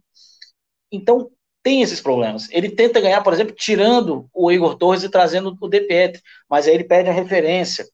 Então, esses três pontos, para mim, são os principais. Finaliza é, primeiro, transição defensiva, finalização e criação. Fortaleza busca no mercado, não é só trazer um substituto para o Ederson, não é que aí falam no Tietchan, que eu pessoalmente não gosto, para mim, fede a Preto Casagrande totalmente. Thiago Minhoca já deve lembrar. Grande Preto é, Casagrande. Fede a Preto Casagrande é sensacional. É canelada, foi foda. Cara, e pior que o pessoal pensava, o pessoal quando eu falo do Pedro Casagrande, pensa que o Pedro Casagrande era um medalhãozão de 36 anos, mas ele era só um ano mais velho que o Tietchan é hoje. Né? Mas, mas ô, Luca, de, deixa, eu só, deixa eu só tirar uma dúvida. Você, você hum. que comentou isso, e realmente eu vi que deu uma causada, você só não trocaria, você só não faria essa troca, Romarinho por Tietchan, ou você não traria o Tietchan de forma alguma? Porque no caso, eu se o Fortaleza for atrás do Tietchan com um bom salário, sem nenhuma coisa exorbitante, você não acharia uma boa? Não. Não. Né? Não. não. Primeiro que ele não faz a característica do Ederson. É, não, ele é. tem aquele, aquele volante de pisada, mas ele não tem força, não é de vigor físico. Ele é um volante de chegada, é mas não é jogador de vigor. Ele é mais construtor construtor. E a gente precisa de jogador de, de, de força. Por exemplo, estava falando do Dodge, por exemplo, que não teve uma boa temporada no Japão, mas parece que não vem. Já para mim agrada mais. Acho que não vem. Ou o Vitor Mendes, que é o chileno lá, também me agrada mais, já parece mais. É um jogador que tem. O pessoal olha para o Tietchan e ah, o Tietchan é do São Paulo, o Tietchan é do Palmeiras, o Tietchan é do Atlético Mineiro, joga nesses times. Mas é saber, ele joga nesses times, mas ele joga aqui, ele conseguir, por exemplo, é, jogar ao lado do Felipe, ou do Ronald, ou do Jussa, ele teria a mesma competência de estar marcando, indo e voltando, ele ajudar na transição defensiva que é tão deficiente do Fortaleza, e não é de hoje, que na verdade é um, é um problema grande dos times do Voivoda, só que hoje o Voivoda, querendo não, trabalha com material humano melhor do que trabalhava no Lacalheira, que trabalhava no Defensa e Justiça, que trabalhou no Huracan e no Tajeres, ele tem um material humano melhor do que tinha na época, então é justamente isso, né? É, eu não traria o Tietchan, eu não, eu, não é que eu não acho o Tietchan um grande jogador. Só acho que ele não é um jogador que o Fortaleza precisa. É saber olhar para o jogador, como ele pode render em campo, e ao invés de olhar para o jogador currículo, isso aqui não é futebol manager, é, isso aqui não é FIFA, que a gente controla o jogador e vai sair jogando porque o cara tem um currículo foda, foi campeão brasileiro. Não, né? Se, eu não queria, nem, nem de graça, nem se viesse só para o Fortaleza, eu queria o Tietê, mesmo sem troca do Romarinho. Quem quiser discordar, discorde. Ah, tá se achando que o, o momento do Fortaleza é bom. Não, não queria o Tietchan, porque além de feder a Preto Casagrande para mim, é um jogador que não encaixa no estilo de. Pode vir, pode jogar pra caramba, mas hoje eu não vejo ele encaixando no esquema tático que o Voivoda pede. Boa. É, sinto, eu sinto que é mais uma questão de, de característica, de entender que o jogador não encaixaria e poderia trazer mais problema que solução, né, Lucas? E principalmente, Celso, é uma questão também de opinião. Por exemplo, eu penso diferente do Luca. Eu acho que ele poderia acrescentar. Não tem nada a ver com o Ederson. Nada, nada, nada mesmo. É assim, um jogador bem diferente do que é o Ederson. Mas eu acho que ele tem sim uma certa qualidade. Dependendo do valor, não traria. Se fosse um valor muito alto, não faria muita questão, não. Olharia e acho que tem no mercado volantes com preço mais barato e talvez com mais qualidade, ou até com a qualidade equiparável ao Tietchan. Então, é, nesse ponto eu discordo um pouco, eu discordo um pouco do Luca, mas é, é, antes que o pessoal se mate, né? Vendo esse trecho aqui do programa, cada um tem o seu ponto de vista. O Tietchan também nesse jogador letreca, como diria Homem Mal, e muito menos esse craque de bola a ponto de da gente também. De valer qualquer esforço, né? É, exatamente. É. Ele tem sua qualidade, tem seus defeitos, e a gente sabe o que ele pode acrescentar. Clauber, querido, você ia destacar alguma coisa? Desculpa, só para complementar uma coisa. Se fosse o Tietchan e outro volante, tudo bem. Eu daria meu braço a torcer. Agora, só o Tietchan, não. Eu só, eu só queria mandar um abraço para Paulo Neto, que ele está fazendo tempo real do jogo do Ceará, que eu não estou vendo, então só acompanhando os comentários dele. 45, bola na trave. bola na trave, né? É, tá vários gols perdidos até agora aqui é, no chat. Tá acompanhando aqui. Tempo real. Ó, Deixa eu até explicar aqui para Marcos Vinícius. Marcos Vinícius está fazendo a pergunta aqui. Vai falar do Bahia hoje.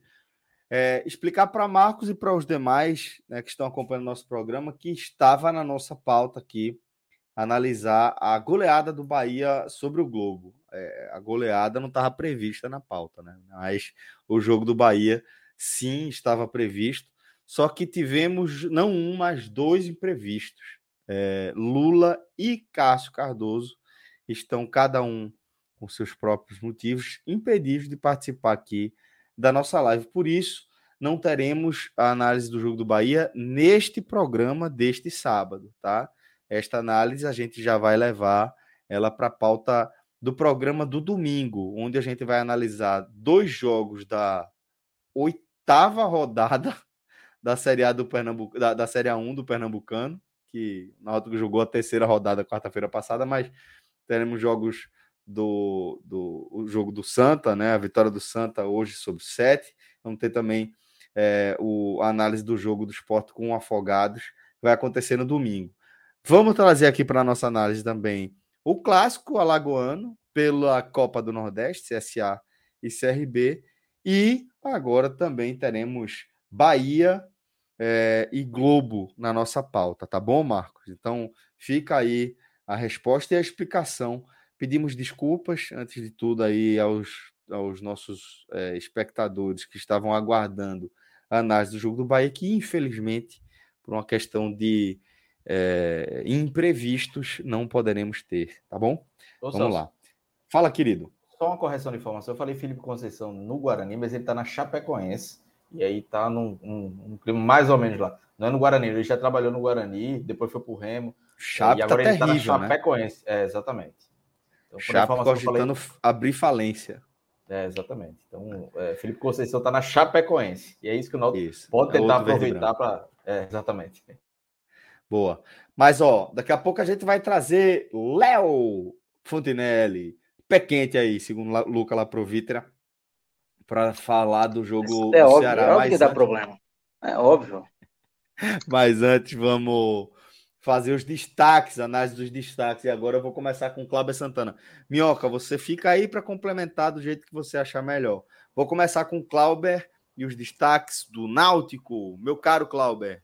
vou fazer emendar logo negativo e positivo. Assim, como não foi um grande jogo do Náutico, é, fica até numa, numa balança equilibrada, né? Tanto o negativo quanto o positivo. Mas o negativo, eu não gostei da partida de Chiesa e de Leandro Carvalho. Mim, e ainda pior ainda foi Leandro Carvalho. Acho que foi muito sumido no jogo. Esperava mais dele. Tinha feito outras boas partidas já, mas hoje não contribuiu nada ofensivamente e defensivamente é que já não, não contribui tanto. Chiesa também muito sumido, fora da rotação. Correu, tentou até mais do que Leandro Carvalho. Então, fica... ele só não é o pior porque ainda tem essa ressalva, mas Leandro achei é, o pior do Náutico.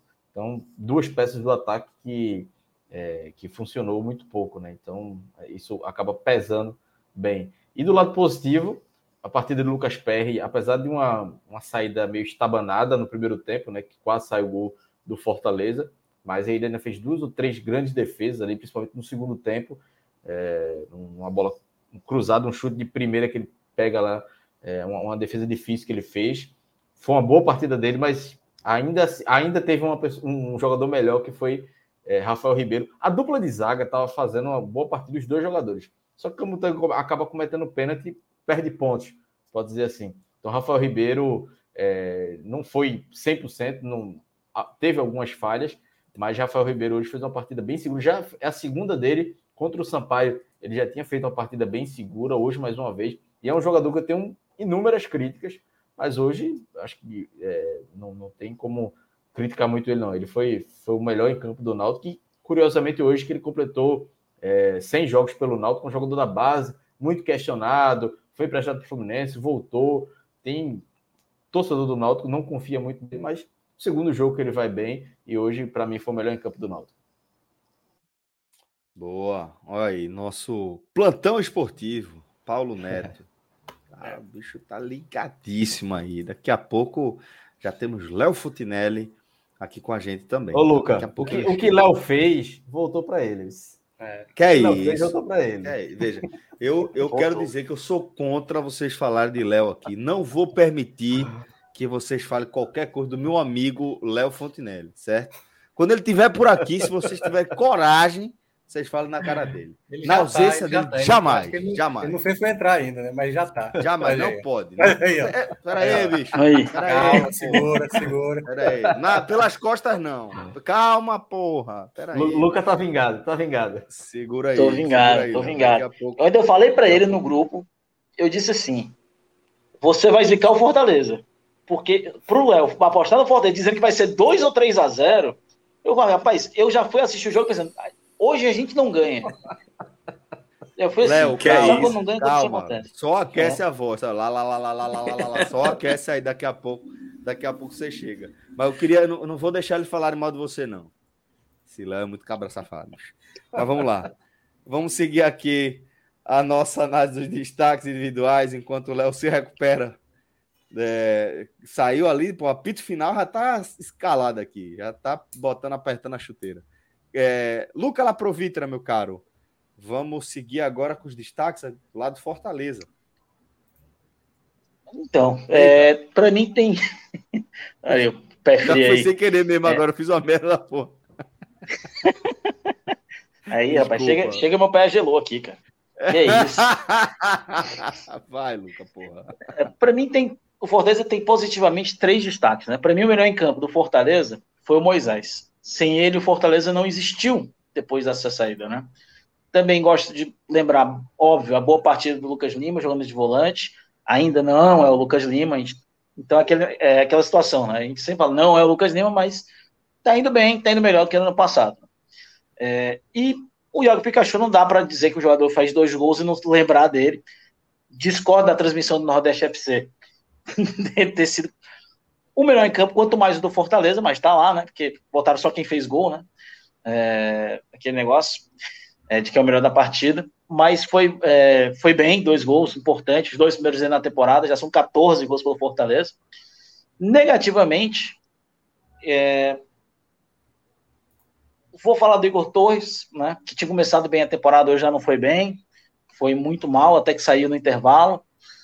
É, do Tite, novamente, já não terminou bem a última temporada, é, foi mal no clássico, quase fez, fez, um gol, quase entregou um gol no clássico, hoje foi mal de novo. deu bote errado no primeiro tempo. E apesar de eu achar que ele não falhou em nenhum dos gols, acho que ele não teve a melhor decisão no primeiro gol. É, me incomoda muito essa situação dele não pular para as bolas, ele fazer gol de vista, que ele fez isso de novo no segundo gol, o Fernando Miguel. É um jogador que, quando foi anunciado, eu não gostei. Acho que é um jogador que foi irregular a carreira inteira. Teve um bom ano no Atlético mas é, o Atlético é uma espécie de questão torcida, né? O ferroviário do, de, Goi de Goiás, né? É uma torcida que não chega tão junto contra as duas maiores torcidas, apesar de ser mais vencedor que o Vila Nova. E talvez não tenha tido tanta pressão quanto tem no Fortaleza, falhou no clássico, hoje não tomou algumas boas decisões. Acho que para mim ficou um destaque negativo porque não vem passando confiança, né? É, e goleiro ele nem precisa falhar. Se ele pegar aquela fama de chama gol, é, morreu. E o rapaz precisou só de quatro rodadas e ganhou essa fama. É, eu acho melhor aqui, falando com tudo, ele virar aquele participante do Big Brother que vai todo ano, já voltou agora para o Big Brother de novo, pela Casa de Vidro, que é aquele cara branco, alto de barba, que está todo ano no Big Brother. Essas são as minhas considerações. Mas, mas é, falando sério agora, você, você acha que, que, que já dá para para dar um veredito assim em relação a Fernando Miguel e a possibilidade de ele ser útil no Fortaleza esse ano? Olha, ele pode dar uma volta por cima e ser um grande goleiro, pode, mas a gente está falando de um goleiro que faz agora 30, fez agora 37 anos, não é um garoto, não é um jovem. Não, é, ele é mais velho, inclusive, do que os dois goleiros que estavam no Fortaleza, com uma carreira, pelo menos na frente do Boeck, bem inferior em questão de carreira. A gente está falando de jogador que campeão no mundo, jogador que jogou na Europa, foi reserva do Rui Patrício, que é um dos grandes goleiros da última década. Apesar de não ter feito uma Série boa, né, uma reta final de Série A muito boa, foi até bem mal em alguns momentos. Mas o Fernando Miguel é um jogador que, em toda a carreira, é, foi um jogador irregular. Né? A gente lembra do Fernando Miguel no Vasco. A torcida do Vitória gosta muito do Fernando Miguel, mas eu, as minhas lembranças do Fernando Miguel no Vitória eram de um goleiro irregular. É um goleiro que fazia grandes defesas e tomava frangos inacreditáveis. Era, é, para mim, aquele é, escola Tafarel de goleiro, né? Que era um goleiro que adorava uma decisão, mas em alguns outros jogos tomava uns peru muito doido que foi muito famoso nos anos 90, com o Tafarel, o Barthez, o Sima, o Klemer. Fernando Miguel, para mim, é dessa escola. É um goleiro que faz uma grande defesa, mas também toma um franco que ninguém acredita. E eu não, eu não achei uma boa contratação quando veio. Quanto mais agora. Eu acho que o Fortaleza perdeu uma boa oportunidade de se posicionar no mercado com um goleiro. É, foi tão bem em muitas posições, eu acho que no goleiro foi que o Fortaleza pecou. E eu acho que vai ter que conviver com essa situação o resto da temporada, porque é, o que o torcedor do Fortaleza quer é que o Fernando Miguel, por exemplo, faça uma defesa como o Lucas Perry, o Lucas fez hoje. Um goleiro de 24 anos, que não tem muita rodagem, mas fez uma boa defesa. O torcedor do Fortaleza não vê, por exemplo, o Fernando Miguel fazendo essa defesa. A gente não vê ele com esse, esse tipo de reflexo. Não que ele tenha tido a oportunidade, apesar que ele teve, e ele não ia chegar no jogo, no jogo contra o Floresta que o acho que o Pikachu salvou em cima da linha, se o Minhoca pode me corrigir. Foi. Ele não ia chegar, a oportunidade, ele não ia chegar, ele ia tomar aquele gol. E o Fortaleza ia levar um empate nos acréscimos do primeiro tempo. Aí tem um franco contra o Ceará, e hoje, de novo, não, não falhou. Não, não vou dizer não tomou dois francos, mas acho que saiu errado no primeiro gol do Náutico, acho que saiu ali abafando, não precisava ter daquele jeito, abriu totalmente o ângulo para o chute do Jean Carlos. E no segundo gol, estava mal posicionado, tudo bem, acho que não chegava a bola batendo na barra da trave, mas me incomoda muito o fato de um goleiro ver uma bola saindo na boca da grande área, não pular na bola, nem ao menos tentar. E é uma coisa que é do Fernando Miguel. Tem um, tava até colocando um vídeo do Casimiro falando disso. Que que o mais irrita o Fernando Miguel na época goleiro do Vasco eram os golpes de vista dele. E hoje, de novo, um golpe de vista. Não falhou, não ia chegar, mesmo que se jogasse. Mas é aquela questão estava mal posicionado, é, não tentou, porque tudo bem, ele podia não chegar, mas talvez ele se jogar, podia fazer alguém se meter no meio, tentar tocar a bola, porque o, o goleiro está ali indo. ele, o fato dele não tentar já mata toda a jogada. Sim, sim. Bom, é, Minhoca, fica à vontade também para trazer destaques individuais, é, tá? seja do Fortaleza ou do, do Náutico, mas fique tranquilo. Eu vou tentar não me estender tanto, assim, eu acho que os que o, o Cláudio mencionou pelo lado do Náutico, eu estou bem fechado com ele. Giancarlo é um cara muito muito decisivo, muito importante para o Náutico. Né? Assim, é para essa temporada vai ser mais ainda. Primeiro porque vai para mim vai, vai, contrastar muito com esse lado negativo do jogo, né? Chiesa é um ídolo do Náutico, a gente não pode esquecer. Mas o Chiesa vai ter jogo que vai irritar. Né? A, a situação que aconteceu na quarta-feira, é, algumas declarações do Chiesa, às vezes, é, torcedor se irrita e tudo mais. Mas é um jogador que tem que tem ali o faro do gol. O, o bom para o Náutico seria se tivesse um outro jogador promissor, sabe? Ou pelo menos um jogador ali, sabe? Que por alguns momentos você esquecesse que o Chiesa tem que ser esse camisa 9. Porque é mais ou menos isso que o Náutico. A gente, quando estava falando da preparação do time no começo do ano, né? A gente falava sobre isso, tipo, é Chiesa aí, né? Porque não dá para esperar nada de Álvaro e tal. Assim, é, as opções eram muito, muito escassas. Mas os outros que foi citado também, eu acho que Leandro Carvalho pode melhorar mais, não fez uma boa partida. O Lucas Perry, bom goleiro. Aliás, isso mostra por que o São Paulo, a gente tá, o Lucas tá falando de goleiro aí, né? O chama gol, o Volpe lá, o Perry talvez não, não, tenha muita qualidade, qualidade, qualidade, mas é um goleiro que tem sua qualidade. É, então, é esse o ponto pelo lado do Náutico. O lado do Fortaleza, Aí eu consigo fazer um pódio mesmo, assim, um pódio negativo e um pódio positivo. O pódio negativo, vou começar com essa aí que o Luca mencionou, né? Primeiro, para mim, fica sendo o Fernando Miguel. O Fernando Miguel, ele não precisa ser um, um goleiro excepcional, mas ele precisa ser um goleiro que defende. Não dá para ser um goleiro que toma gol, como disse o Luca. Você é um goleiro que chama gol, como é o caso lá do Volpe do São Paulo, que o cara, o cara, o cara é, transforma todo mundo em Dodô, assim, é impressionante. Os gols do Dodô eram tudo na gaveta. É o que o Volpe promove lá no São Paulo. E o, e o Fernando Miguel, o, o gol do, do Eduardo, por exemplo, era uma bola que ele poderia tentar defender. Não precisa encaixar, mas para tentar defender. E aí ele foi nessa de, não, essa bola, essa bola não vai, não vai entrar no canto. Essa bola parece que vai para fora. E o goleiro não pode ter essa, essa garantia de que a bola vai para fora. Principalmente no contexto de jogo ali, né? Como é, Celso?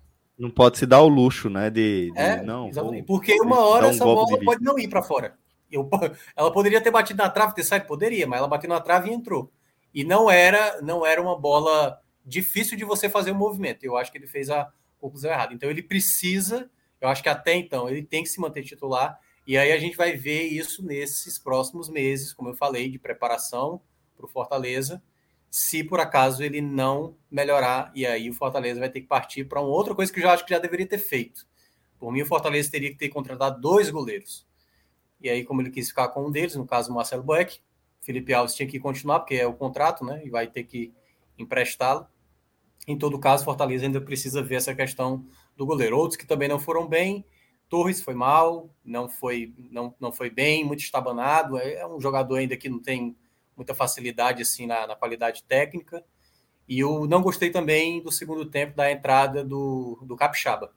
Acho que o, o, o Crispim jogou mal, jogou mal, mas é, enquanto enquanto o Capixaba não mostrar uma melhor qualidade, eu ainda sigo com o Crispim. O Crispim no começo do ano passado também não fazia grandes jogos, não. Tanto é que por um tempo até ficou fora com o Anderson. Mas eu ainda deixaria o Crispim, porque ele é um jogador que te dá a bola parada, ele tem encontra passes que poucos conseguem enxergar. Achei que o, o Voivoda errou aí. Lado positivo do Fortaleza, lado positivo do Fortaleza, lado positivo é positivo, né? É, vou ficar o meu terceiro vou ficar com o Pikachu, né? Como disse o Luca, embora eu já, eu já tenha eu já tenha feito isso aqui, né? Eu já já escolhi o, o Robson como o pior da partida e ele marcou o gol. Já fiz isso. E, e para mim não é, é assim, se o, se o Pikachu tivesse jogado nada e tivesse feito dois gols, eu teria escolhido o Pikachu. Mas eu acho que ele jogou bem. Eu acho que ele jogou bem, ele fez um belo gol, participou um pouco mais, ele deu um passe ali no segundo tempo é, para ter o gol, né? Que foi a finalização. Agora tá me fugindo agora que foi o jogador, mas ele fez um cruzamento também no segundo tempo que poderia ter, ter saído o gol do Fortaleza. Jogou melhor, jogou melhor. É, o segundo lugar eu vou ficar com o que o Luca mencionou, que foi o, o Moisés, que é um jogador que está muito bem encaixado. Ainda precisa aprimorar um pouco a finalização, mas aí é o que eu tinha mencionado um pouco desse jogador que não teve muita base, mas ele joga muito na base do filho. É, como, é quase como se ele tivesse o talento bruto, né? Não, não foi um cara lapidado para ser um jogador, mas foi um cara que já tinha o talento do futebol.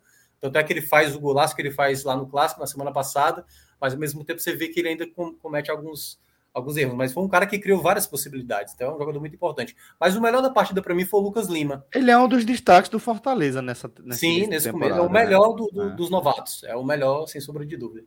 Mas eu vou destacar o Lucas Lima porque, assim, eu vi nesse jogo ele fazer até algo a mais do que eu imaginava. Ele conseguiu recuperar muitas bolas e muitas das jogadas de ataque que o Fortaleza saiu na boa mesmo. Bola longa, várias caíram no pé do Lucas Lima. Era o Lucas Lima que estava abrindo basicamente a defesa do Náutico. O Náutico jogava com a defesa mais avançada, uma bola longa do Lucas Lima era que proporcionava tudo aquilo. A jogada, por exemplo, que o Lucas Perry sai mal, é uma bola do Lucas Lima lançada. Outras jogadas que agora eu não estou lembrado, sempre saíam do pé do Lucas Lima. Então ele foi um jogador que foi muito bem nesse aspecto. E é como o Lucas mencionou, ainda pode ser o ápice. Mas esperando agora, sendo bem realista com o Lucas Lima, eu não acho que a gente vai ver esse Lucas Lima no ápice jogando tanto tempo, não. Assim, vários jogos, não. A gente pode ver um ou dois jogos. Se fazer esse jogo importante, eu acho Lampejo, que já, vai estar né? valendo. Mas se ele apresentar o futebol que ele apresentou hoje, eu acho que é um, um, um jogador muito útil para a temporada. É, e sendo aproveitado nessa outra, nessa outra função, se torna ainda mais interessante. É, eu vou mandar um abraço aqui para Cláudia Santana, tá? É, mas, lógico, se você ficar, quiser ficar à vontade aqui para seguir com a gente, você já segue. Mas a gente já vai tocando o barco aqui com o nosso querido Léo Fontinelli. Eu não ia me despedir de Luca antes de colocar Léo na tela para poder se defender, porque, meu amigo, foi demais, viu, Léo? Estão botando aí a, a culpa desse, desse resultado pelo lado do Fortaleza aí. É na sua conta, viu? Seu pé frio, eu... a turma tá dizendo. Rapaz, não é que eu ia, eu ia, perder dinheiro na minha confiança que eu tenho no, no Lion, rapaz. Perdi 30 conto hoje no Lion. Mas ganhou 10, tu, acha, tu acha que isso é prejuízo ou foi um investimento, tudo, Luca? Perdi tudo. A cara, a cara nem treme, pô. A cara perdi tudo. Treme. Isso aqui, isso aqui eu, não costumo, eu não costumo fazer isso, não. Eu costumo fazer isso em clássico.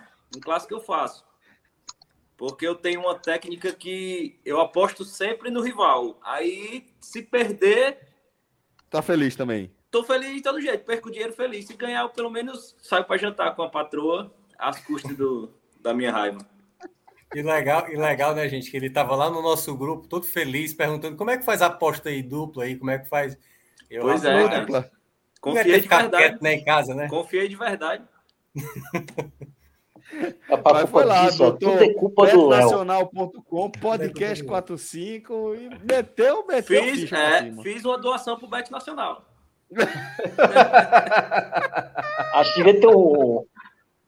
Eu acho que nós vimos ter as análises de bet do Léo Fontinelli aqui. Pode, acho que ele ia acertar tanto quanto o grafite do, Não, mas, ó, Peraí, peraí, peraí, que agora para ser justo, a gente fez, a gente fez Rodrigo perder 50 reais. Foi. Foi, também do Botafogo da Paraíba. Do Botafogo. Vocês dois, vocês dois fizeram questão de apostar no Botafogo. Foi, eu fui no Botafogo. Mas olha, eu vou, eu vou me defender aqui que o Botafogo saiu na frente. Tá, isso, significou o que na conta de Rodrigo? É, menos 50. Eu disse que o Gustavo Coutinho ia fazer o gol. O gol foi de quem? É, isso aí foi verdade. Isso aí foi verdade. Vocês pediram para apostar em alguém. Nunca me disseram que ah, empate era uma opção. Mas é isso. Galera, a gente vai fechar aqui a nossa análise de Fortaleza e Náutico. Náutico 2, Fortaleza também 2. Pela Copa do Nordeste, a gente se despede de Clauber e de Luca Laprovítera. Obrigado, meus caros. Minhoca, você fica de castigo aqui Abraço. comigo, viu? Valeu, Clauber. Valeu, Luca. Vocês são Valeu. muito queridos. Vamos agora. Léo Fontinelli, meu amigo. tudo bem, meu irmão? Como é que estão as tudo, coisas? Você tá em que delegacia hoje? Não, eu tô em casa hoje. Tô... tô... Luca, a hoje galera não sabe, mas Luca, outro dia, porra, tava viajando aí a trabalho, já é. arrumou, porra. A, a, a, conexão aqui no hotel tá ruim, já arrumou a chave da delegacia. Qualquer canto, não pode ficar sem a live. Ei, Léo, qual, qual, é o personagem lá do Lisbelo Prisioneiro, que é o Tadeu Melo, que é o teu Tonho, é? Que é o que toma de conta da delegacia? É tipo o Léo. É... E aí, toma conta da delegacia, leva a gente pra lá, entendeu? É, é tipo é, isso. É, vai ser preso ele, porra. Vai responder um é, inquérito, pô. Tu é doido? É. Léo, meu lindo. Vamos lá, vamos falar aí é, da, do outro jogo envolvendo a equipe cearense deste sábado, né? Confronto entre o Ceará e o Sampaio, onde o Ceará saiu na frente e cedeu o empate. E aí, Léo, eu tenho um interesse muito particular para que você me conte a história desse jogo, porque já estava aqui envolvido na nossa live quando é, a gente só pôde acompanhar o, o, o, lance a lance aqui no nosso chat, no né? Chat, nosso querido Paulo Neto mandando aí em tempo real o que estava acontecendo no Castelão. Então, quero que você complemente também a história desse Ceará 1, Sampaio Correia também 1. É, Celso, Thiago. É, o, o Thiago Nunes, ele, na, na ideia ainda de rodar o elenco, ele fez duas mudanças, basicamente, para o jogo de hoje, em relação ao jogo passado, que foi o, o Kelvin na lateral esquerda, no lugar do Vitor Luiz, e o e o Lucas Ribeiro, que entrou na zaga, voltando à zaga, né? Nessa partida. O Lucas Ribeiro foi muito criticado na partida, na, na estreia dele no clássico. E hoje, mais uma vez, já adiantando assim, foi muito mal na função principal de um zagueiro, que é defender. Mas no começo do jogo ele estava muito fazendo o que eu vinha destacar, que foi a partida que o Lacerda fez, indo mais à frente da defesa. É, e distribuindo mais o jogo, dando passe de profundidade. E nessa parte ele estava bem, mas defensivamente muito inseguro, mais uma vez. E, e, essas foram as mudanças que aparentemente foram feitas pelo Thiago para rodar o elenco. O João Ricardo voltou é, ao gol, né? Ele que, que é um titular incontestável, aproveitando que o assunto era goleiro. É, e, e, esse não é um problema do Ceará. O Richard jogou no jogo passado, foi muito bem. Né? É, muito bem, muito bem. O João Ricardo, mais uma vez, é, teve pouca, pouca participação na partida hoje, mas foi decisivo no final do jogo, fazendo uma defesa que garantiu o resultado. E por motivo de suspensão, ele teve que tirar o Richard. E nesse caso, ele fez uma mudança não só de uma peça, né? Ele, ele, o Richardson já tinha jogado no jogo passado. E ele trouxe o Richardson para a posição de primeiro volante, que era do Richard, e colocou o Marlon mais adiantado ali na posição do Richardson. Não comprometeu o Marlon, é, mas o Richardson fez uma excelente partida. Já tinha feito uma, uma, uma, partida muito boa no jogo passado, jogando mais adiantado. E hoje, jogando na posição do Richard, o, o Richardson foi muito bem, muito bem mesmo, tanto na marcação, é, parando o jogo na hora certa, é, tentando o passe em profundidade, fazendo a bola rodar, como ele já tinha feito no jogo passado. É, nesse aspecto, não comprometeu e deixa aquela, aquela expectativa realmente na torcida que a gente tem três excelentes volantes que vão brigar pela posição a temporada inteira. É, o, tanto o Richard como o Richardson, como o Sobral, que entrou na partida hoje, entrou muito bem. Mas o Ceará começou com a intensidade altíssima, assim como no jogo do Globo. Mas é, o Richard vinha sendo uma peça que vinha se destacando é, desde o jogo treino no começo da temporada. Assim, era, era uma pessoa que era, uma, era um jogador que era uma peça importante nessa distribuição de jogo, em pegar essa bola ali na defesa e, e fazer a bola chegar rápido ao, ao, ao meio campo, onde o Vina lá distribuía para o ataque. E apesar do Richardson ter feito esse, esse trabalho muito bem, é, o, o, time sentiu essa dinâmica, né? Não, porque não só mudou o Richard, como também entrou o Marlon, que, que ajudou na marcação, mas essa questão do passe ele teve muita, muita dificuldade. O Kelvin, é, que já no começo da temporada a própria diretoria disse que ia buscar uma peça para a lateral esquerda que, que foi o Vitor Luiz, porque o Kelvin ia voltar a ser volante. Inclusive, no site do clube, ele foi retirado eh, dos laterais e foi colocado para a posição de origem dele, que é volante. Mas, pela lesão do Pacheco, ele preferiu tirar o Vitor Luiz Não sei se para descansar, não, não, não, informou isso, não sei se para descansar, para dar um, é, um, um, mais tempo para recuperação para o Vitor, que se desgastou muito, foi muito bem na partida passada. Ele optou por entrar com o Kelvin, que ele é um, é, é um lateral, como lateral, ele é muito regular. Assim. Ele nem se destaca ofensivamente, nem é um primor defensivamente. Assim, é um jogador muito para compor o elenco. Assim. É, e, inclusive, foi uma coisa que animou assim, ver o Kelvin indo para a posição de origem dele, porque ele, como lateral esquerdo, não resolve o problema. E apesar de ter feito o gol, ele, ele deu muita oportunidade ali nas costas dele. Ofensivamente, muito confuso. No começo do jogo, bem, bem nervoso. E, eu acho que espero que o Pacheco recupere logo para ter essas duas. Assim como a, a direita está bem forte com as duas opções do Nino e do Michel Macedo, que a esquerda possa ter as duas opções também. Porque assim, eu quero muito ver o Kelvin voltando a ser volante porque ele de, eu acho que ele até sentiu isso assim, a expectativa de voltar, de, de atuar na posição dele e numa situação como de jogo de hoje ser colocado na lateral esquerda. Assim, você vê que ele estava muito nervoso no começo do jogo e apesar do gol, eu não, não gostei da partida do Kelvin. Assim, ele, ele é um, um, um, jogador que se apresenta muito ao ataque, mas hoje aquele, aquele setor dele ficou muito muito desprotegido. É, o Ceará começou com aquela intensidade, mas com uma dificuldade enorme de trocar passes, tanto por, por ser um adversário melhor. O Sampaio tinha muitos desfalques hoje. É, o Gabriel Poveda, que era um destaque no ataque também, não jogou hoje. Pimentinha, tinha um, uma série de desfalques do Sampaio, mas é um time mais forte que o Globo, mesmo desfalcado, é um time mais forte que o Globo. E esse passe do Ceará, tanto pelas mudanças como pela dificuldade do adversário, ele não saiu, não, não saiu tão fluido como no jogo contra o Globo. O Ceará tinha dificuldade e quando passava do meio campo, tentava aquela triangulação rápida, saía um passo, saía o segundo, no terceiro a bola já saía truncada, muito já adiantando assim pela má partida do Vina, é, muito mal, muito mal hoje assim, não, não jogou, é, teve lampejos muito curtos, é, mas não, não foi uma partida boa do Vina. No Lima também no primeiro tempo, muito apagado, deu uma uma leve melhorada no segundo tempo. Mas o time estava muito dependente jogando pela esquerda, é, que era o lado do Kelvin, com o Mendonça. Apesar do Kelvin não, não fazer um primor de partida, a intensidade alta do Mendonça, a movimentação, a disposição. O Mendonça começou o jogo é, é, em outra rotação, assim, brigando por toda a bola, chamando, é, trazendo o time para ele, chamando a responsabilidade. Então, hoje, sim, quem chamou a responsabilidade desde o primeiro minuto do jogo foi o Mendonça. E mesmo o Kelvin é, não fazendo um primor de partida, como é um jogador extremamente inteligente, ele soube pelo menos dialogar minimamente com o Mendonça e foi por lá que o jogo fluiu. Assim, Lima e Vina muito mal. É, e foi por lá todos os jogadores do Ceará, tanto que o gol saiu de lá. É, uma assistência do Mendonça, foi para a linha de fundo, deu para trás o Kelvin também, que, que como o Minhoca já conhece de, de outras temporadas, vai para a quarta temporada no time do Ceará, um jogador da base chegou de trás batendo e veio a fazer o gol.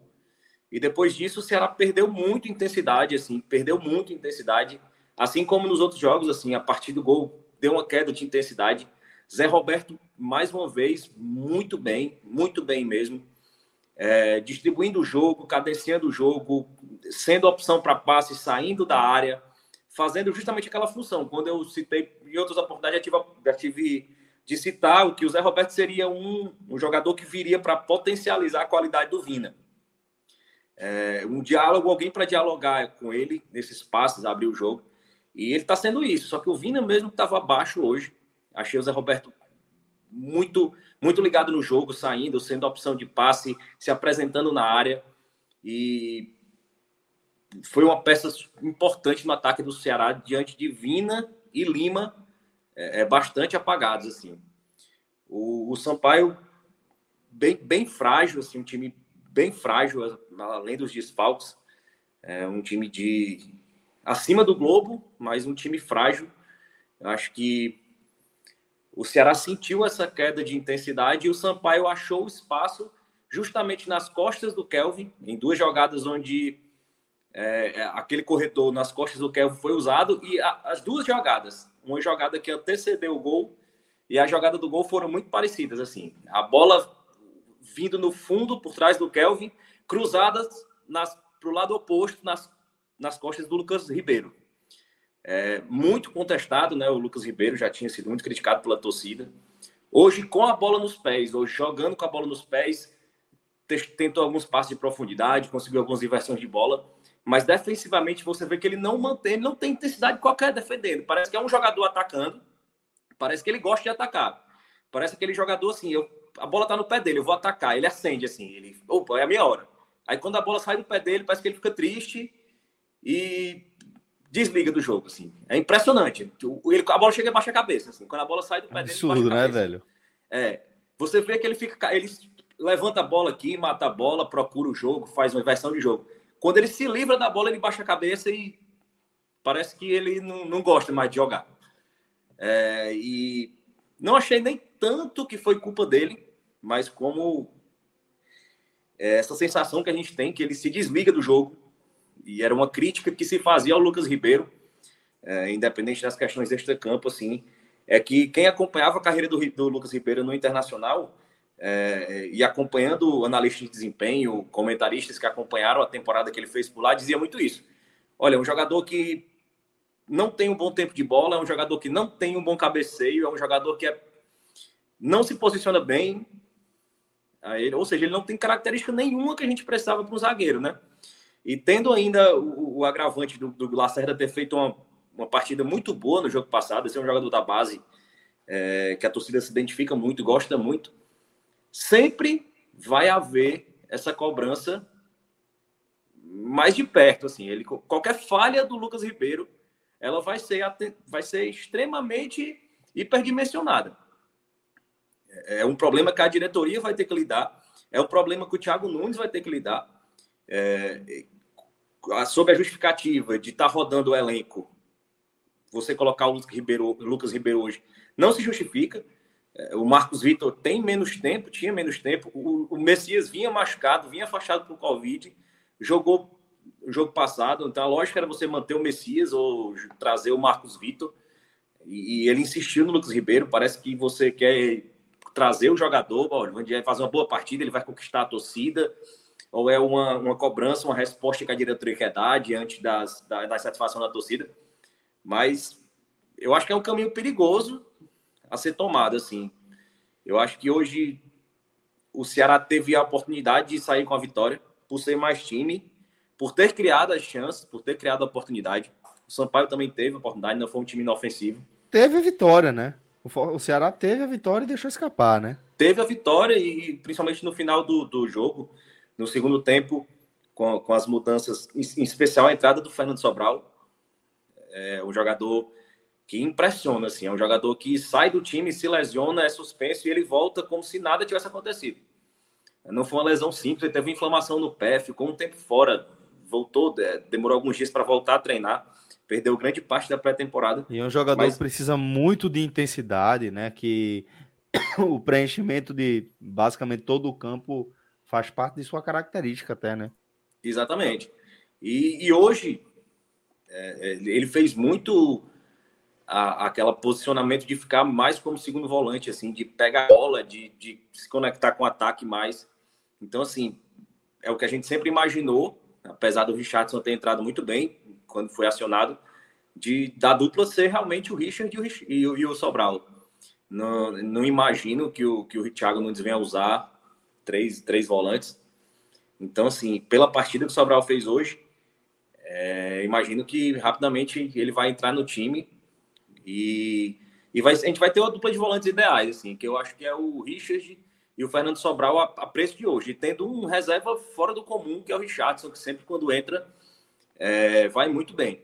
No segundo tempo, o, o Lima melhorou, melhorou a intensidade, já o Mendonça deu uma caída e o Vina continuou assim, fazendo a partida muito abaixo, muito abaixo. O Zé Roberto se movimentando muito, dando, sendo opção para passe, achando, fazendo cruzamento.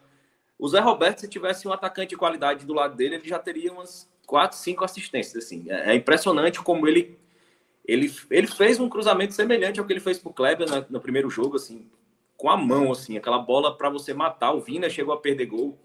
É, o Yuri Castilho, quando entrou em campo, muita intensidade também, buscando sempre a linha de fundo, característica que ele fazia muito no CSA, chegando muito à linha de fundo.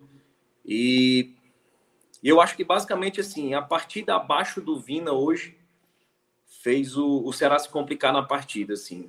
Não, não tanto pelas mudanças que o Thiago Nunes quis implementar, assim, é, principalmente rodar o elenco, mas eu acho que a partida abaixo do Vina hoje foi um fator primordial, assim.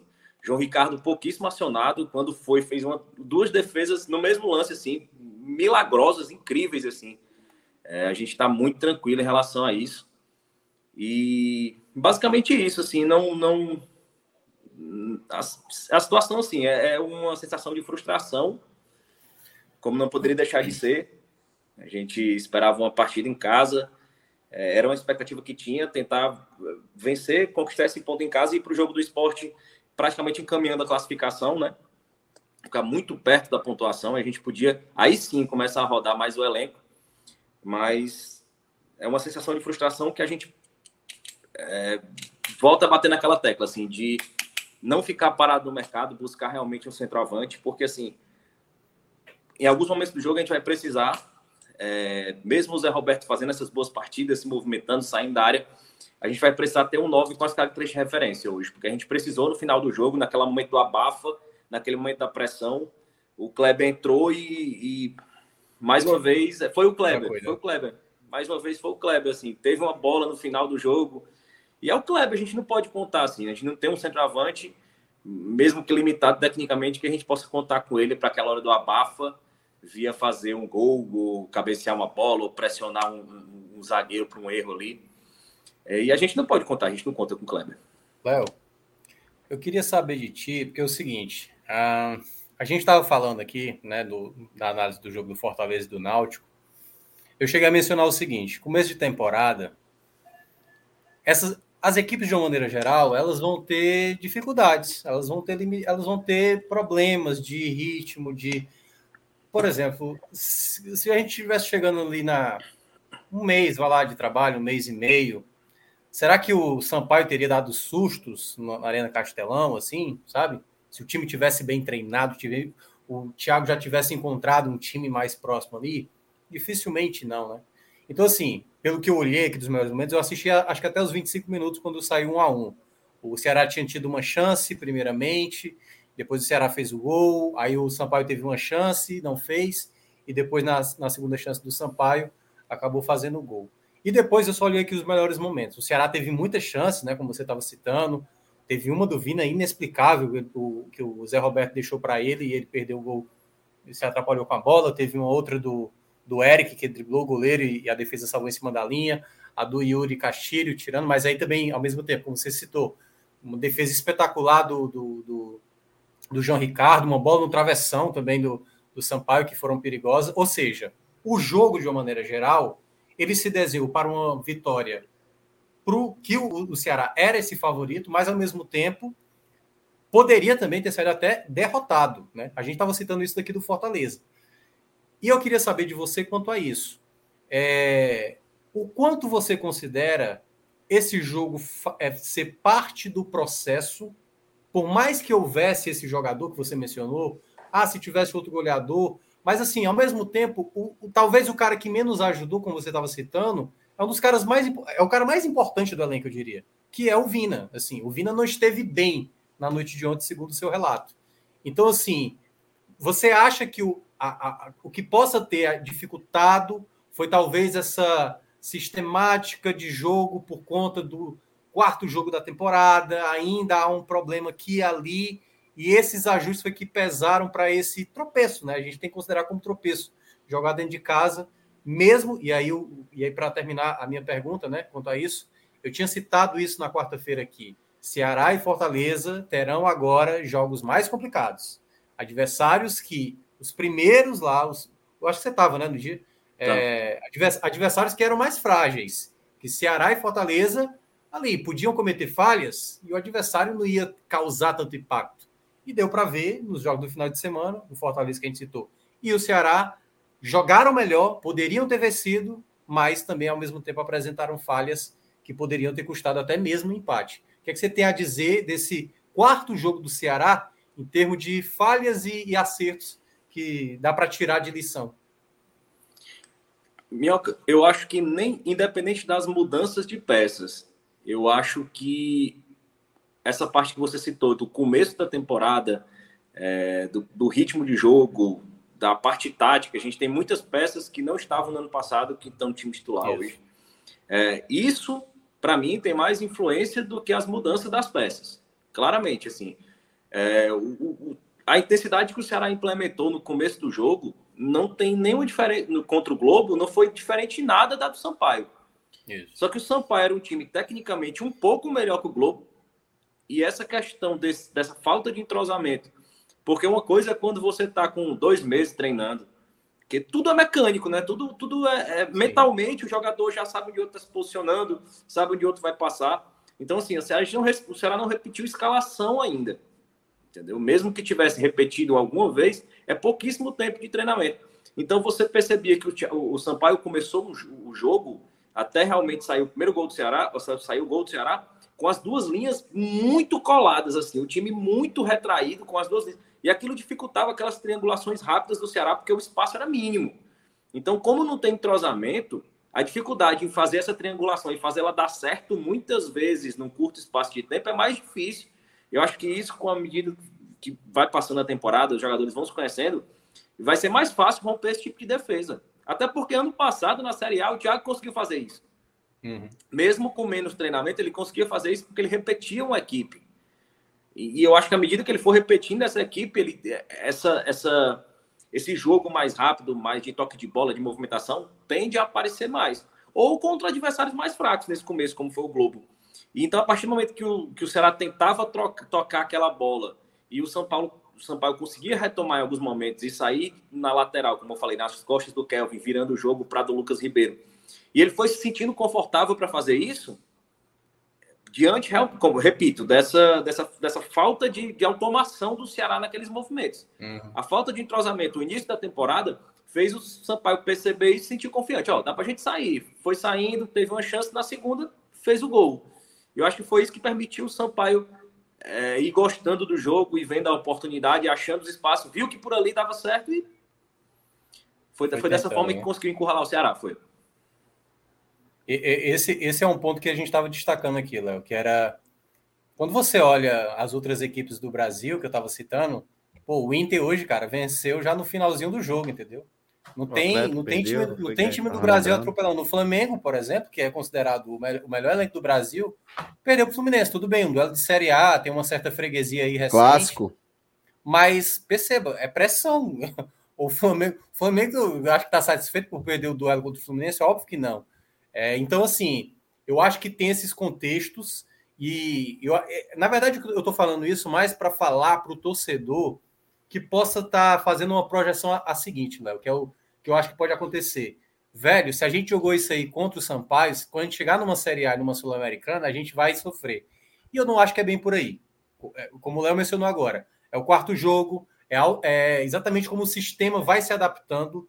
A gente ainda vai ver durante essa temporada falhas, acertos, jogos muito bons do Ceará, jogos ruins do Ceará. Toda, todo clube passa por isso na temporada. Há um momento bom, há um momento ruim. E é nesse ponto onde o Thiago vai ter que trabalhar bem. E aí, eu não olhei, eu não assisti o jogo por completo, mas eu, o ponto que o Léo mencionou sobre o Lucas Ribeiro, esse é um ponto que eu acho que é muito importante já se revelar agora. Agora. Sabe? Para não. É aquela coisa, o Ceará é capaz de sofrer com esse problema agora. Se o, se o Thiago Nunes insistir nessa ideia de tentar ver que o Lucas Ribeiro é possível ser um jogador confiável. Porque a, a, a minha preocupação, Léo, é o seguinte: se por acaso o Messias voltar e ele for utilizando ali Messias e Luiz Otávio, Messias e Luiz Otávio, na cabeça dele, a terceira opção é o Lucas Ribeiro.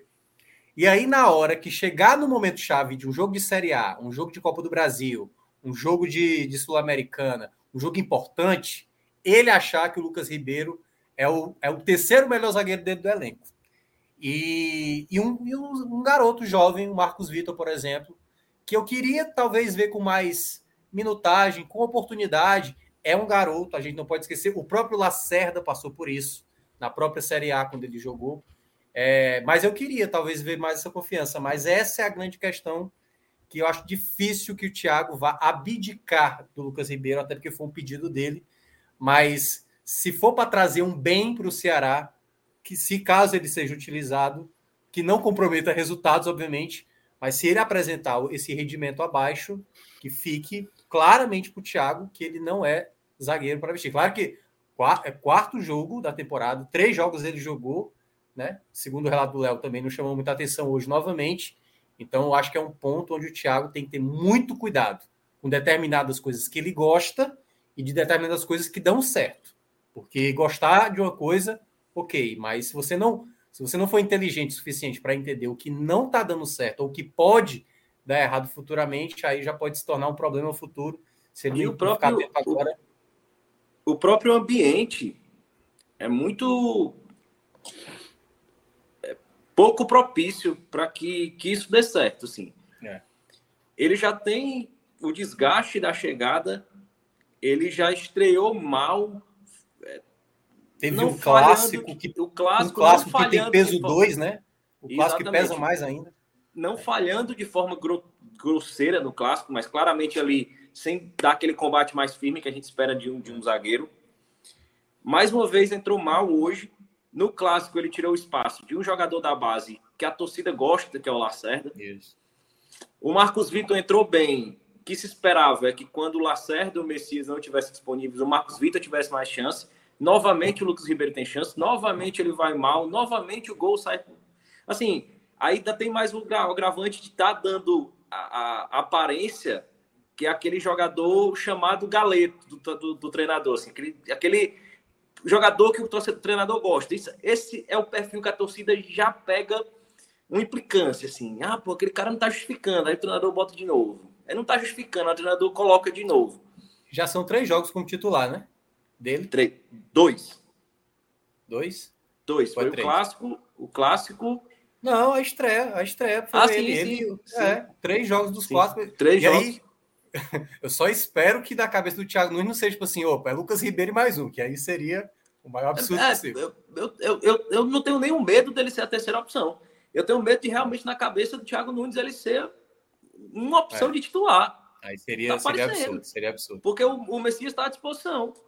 Isso. E não, não teria por que o Lucas Ribeiro ter jogado hoje. A não ser que seja uma opção realmente como ele pensou. Assim, não, eu, tenho, eu vou ter um jogador, quero um jogador que tem uma saída de bola melhor, não adianta se defensivamente ele estiver falhando. É, o, que eu, o que eu acho que a torcida é, pôde extrair de positivo desse jogo é que todas as dificuldades que, que você mencionou, assim, sobre o começo de jogo, é uma adaptação, é uma retomada do ritmo, tudo isso está caminhando em um mesmo sentido. O time novamente manteve o mesmo padrão, o time novamente manteve um estilo de jogo, apesar das mudanças. Quem entrou entrou entendendo uma lógica, uma sistemática de jogo. É, o padrão do time que o time buscou em todos os jogos até hoje se manteve hoje, mesmo a vitória não vindo. Intensidade, marcação alta, pressão, triangulação, movimentação, é, toque de bola rápido, o centroavante mais móvel, tudo isso que o Thiago quis criar como uma personalidade para o time, novamente se mostrou hoje em campo por, por, vários motivos, como a gente já mencionou aqui. A vitória não veio, mas o time não regrediu, o time não parou, o time não ficou perdido. O time continuou caminhando em busca de evolução, como você ressaltou, é o quarto jogo. É, é um mês e praticamente um mês de treinamento, afastamento uhum. por Covid. É, é complicado, assim. Como eu falo, se o alento é realmente de perceber que o trabalho está seguindo, que o trabalho tem uma linha, que não é um trabalho perdido. É, inclusive, o que comentou, a gente foi, foi muito comentado esses, é, esses dias. O, time divulgou os bastidores da vitória contra o Globo. E, e uma coisa que não aparecia nos últimos bastidores. Em, em vários momentos do, dos, das imagens de bastidores, você via jogadores ao lado de analistas de desempenho ou de auxiliares ah, técnicos do Thiago Nunes discutindo técnica, tática. Tem hora que o Vitor Luiz está do lado e, e o, o, analista de desempenho está com o computador aberto e o Vitor Luiz falando e o cara falando posicionamento ó, nessa hora você fecha o espaço e tal e tal. E, e no, logo no take seguinte, o Mendonça está na parte de, mais externa do vestiário e tem vários é, desenhos táticos pregados na parede. Ele está lendo de um por um, de um por um, e chega um, o mesmo na lei de desempenho, cola do lado dele e começa a tirar dúvidas dele. Entendeu? Aí o, o Landim até chegou a questionar isso aí. E um dos analistas de desempenho disse: ó, isso aqui é posicionamento na hora da saída de bola, da bola parada. Então a gente vê que isso é fruto do trabalho do Thiago. Assim, é, um, é um trabalho que está sendo construído, a linha de pensamento está sendo, é, ele está sendo projetado para crescer ao longo da temporada. Essas insistências, o, a, o receio é que essa insistência com o Lucas Ribeiro seja por uma opção realmente do que ele quer para o time na temporada. Se, se, esse for o caso, assim, vai ficar muito complicado de, de solucionar essa pendência nesse momento. Porque... Verdade. É. Deixa, deixa é, Léo, a gente, obviamente, a gente vai acompanhar né, os, próximos pra, os próximos passos, as próximas decisões de Thiago, com especial interesse aí a essas dúvidas e esses indicativos em torno da formação da zaga titular. Mas eu queria também que você trouxesse para mim os destaques individuais desse empate com o pai e companheiro. O... Em terceiro lugar, assim, eu acho que o Luiz Otávio fez uma partida extremamente segura. Assim. Eu acho que, inclusive, defensivamente, o Lucas Ribeiro não foi tão exposto, porque o, o Luiz Otávio realmente fez uma partida bem segura. Assim. E, hoje ele estava buscando mais avançar com a bola no pé, assim. Por várias vezes ele ultrapassou meio campo com a bola, buscando espaço. Então, se o Luiz Otávio ele foi muito seguro defensivamente, pelo alto, por baixo, fazendo antecipação. É, inclusive, em alguns momentos, ele invertendo de posição com o Lucas Ribeiro para tirar uma bola. Teve uma bola que o Sampaio veio pela, pela direita e a bola foi cruzando a área por dentro da pequena área, assim, aquela bola que você espera o atacante cabecear. O Luiz Otávio veio do lado oposto contra a bola e tirou a bola da né? posição. É, que já era a posição do Lucas Ribeiro. Assim, ele veio, eu não vou esperar, essa é minha. E era uma bola que você já via, assim, alguém colocando Chegando. a cabeça, assim. Então, o Luiz Otávio, é, em terceiro, assim, para mim, fez uma, uma, uma, partida muito boa, junto com o João Ricardo, assim. Pela defesa no final, assim, não foi um jogador muito exigido, mas pela defesa no final, eu, foram jogadores assim que merecem o destaque, tanto o João Ricardo como o Luiz Otávio. É, em segundo lugar, eu gostei, gostei muito da partida do Medouça. Foi muito bem no primeiro tempo, deu uma caídazinha no segundo tempo, mas eu queria ressaltar o Medouça mesmo como como uma virada de chave assim. Você percebe Começou o Medouça, bem a temporada, né? Isso, em todos os momentos você percebe o Medouça muito mais ligado é, e são em detalhes, assim, quando a câmera foca, é ele na coletiva, é a forma como ele chama a responsabilidade, assim, ele está muito à vontade, apesar de ter dado uma queda, porque a intensidade que ele imprimiu no primeiro tempo foi frenética, porque praticamente as ações de ataque é, giraram entre ele e o Zé Roberto. Ele foi substituído, ele? Foi substituído no final do jogo. É, é porque eu ia falar, é porque eu acho que ele atuou todos, ele já tinha atuado todos os é. minutos, né? Até então. Isso. O Mendonça imprimiu uma intensidade incrível, assim. É. Eu acho que, inclusive, tá muito bom. É, inclusive, no segundo tempo ele apareceu menos, porque o Lima e o Vina cresceram um pouco de produção. Uhum. Eu acho que ele se sentiu mais sobrecarregado no primeiro tempo. E eu acho que por isso ele desgastou tanto. Mas o destaque principal, sem sombra de dúvidas, que inclusive, se eu não me engano, na transmissão ganhou o craque do jogo, foi o Zé Roberto. Assim, uma partida sensacional, assim. Do Como você falou, né? A impressão que dá é que tá faltando alguém para aproveitar, né? O tá faltando alguém para né? aproveitar. Né? E hoje, e hoje ele criou chance para todo mundo. Ele hum. criou chance pro Vina.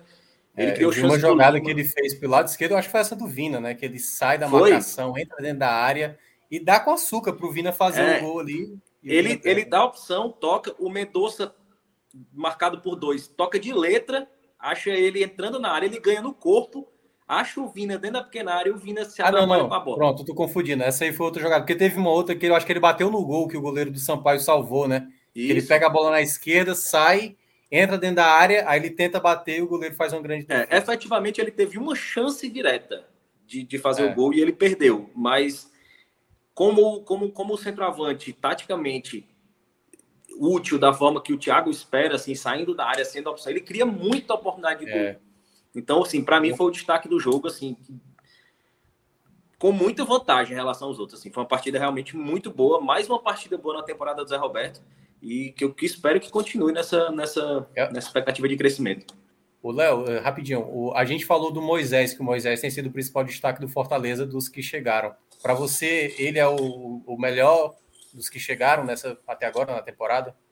Disparado. Eu acho que não só dos que chegaram, eu acho que na temporada o, o, o Zé Roberto, para mim, é o melhor nome da temporada, em termos de regularidade. Até agora, né? até jogos. agora. Entre os que chegaram e os que, que já estavam aqui. Hum.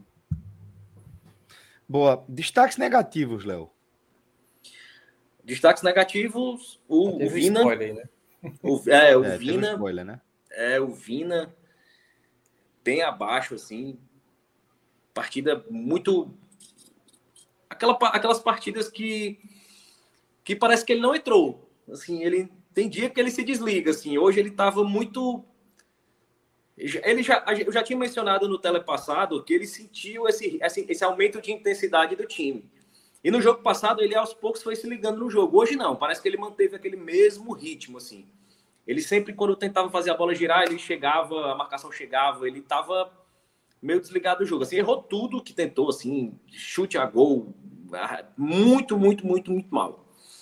E assim, eu não, não, não achei, tirando o Vina e o Lima no primeiro tempo, não achei ninguém no time, além do Vina e o Lucas Ribeiro, abaixo a ponto de merecer destaque. Assim, o Vina, mas o Lucas Ribeiro já, já até já deu spoiler aí. É. Muito mal, não justifica nem a contratação, não justifica a briga comprada com o torcedor, não justifica o treinador estar tá bancando ele mais uma vez como titular. Não justifica nada. Não justifica o esforço, porque é um jogador caro, que dizem que abriu mão de 50% do salário para estar tá aqui. É, ele não se explica. Não se explica nem a contratação e agora com o rendimento em campo. Tá, tá pior ainda de justificar isso. Assim, mais barrando é, jogadores que são bem queridos pela torcida. Thiago, nós vai ter que ter muito cuidado. Muito cuidado Exato. com essa escolha, porque a gente sabe, né, Celso? Quando você Total. tem um jogador no elenco que o torcedor sabe que não está passando confiança e o torcedor segue insistindo.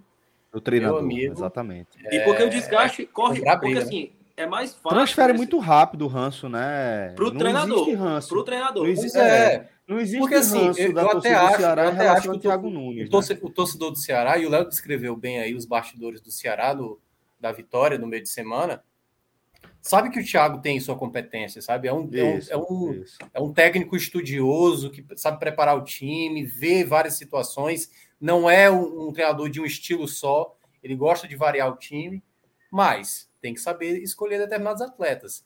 E eu entendo. E comprar as brigas certas, né, Minhoca? É. A, o problema todo, César, é porque assim. Foi ele que quis o jogador. É ele, isso. É e ele isso. quer mostrar, tipo assim, olha, o Lucas é Ribeiro é um jogador que eu gosto.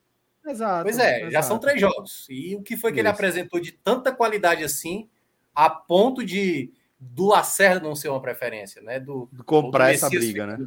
É, assim, alguns jogadores eu entendo o ritmo de jogo, mas a ponto dele. Ah, Messias, dele, dele é, Messias é, pra é mim é justificável. Eu acho. É justificável o Messias não estar aí ao lado de Luiz Otávio. Eu acho, acho muito contraditória essa, essa escolha de Thiago. E é como eu estou dizendo, assim, Thiago Minhoca, no caso, fez a, a, leitura muito precisa, né? O jogador que ele indica. E a gente já viu essa toada aí dezenas de vezes, né? O, o treinador com lastro vai fazer suas indicações e vai torcer para que suas indicações dê certo, vai dar mais chance, afinal de contas, ele tá com alguma coisa planejada aí, enxerga características e um desenho de jogo que vai fazer sentido. Agora, é, é, entender o time, né? É saber que ó, tem um limite aí para você insistir, porque, como eu disse, Isso. o ranço é muito facilmente transferido do pro, pro, pro treinador em casos como esse, né? É. E é uma coisa, e é uma coisa assim que tá muito, tá muito clara na relação entre o Thiago e a torcida.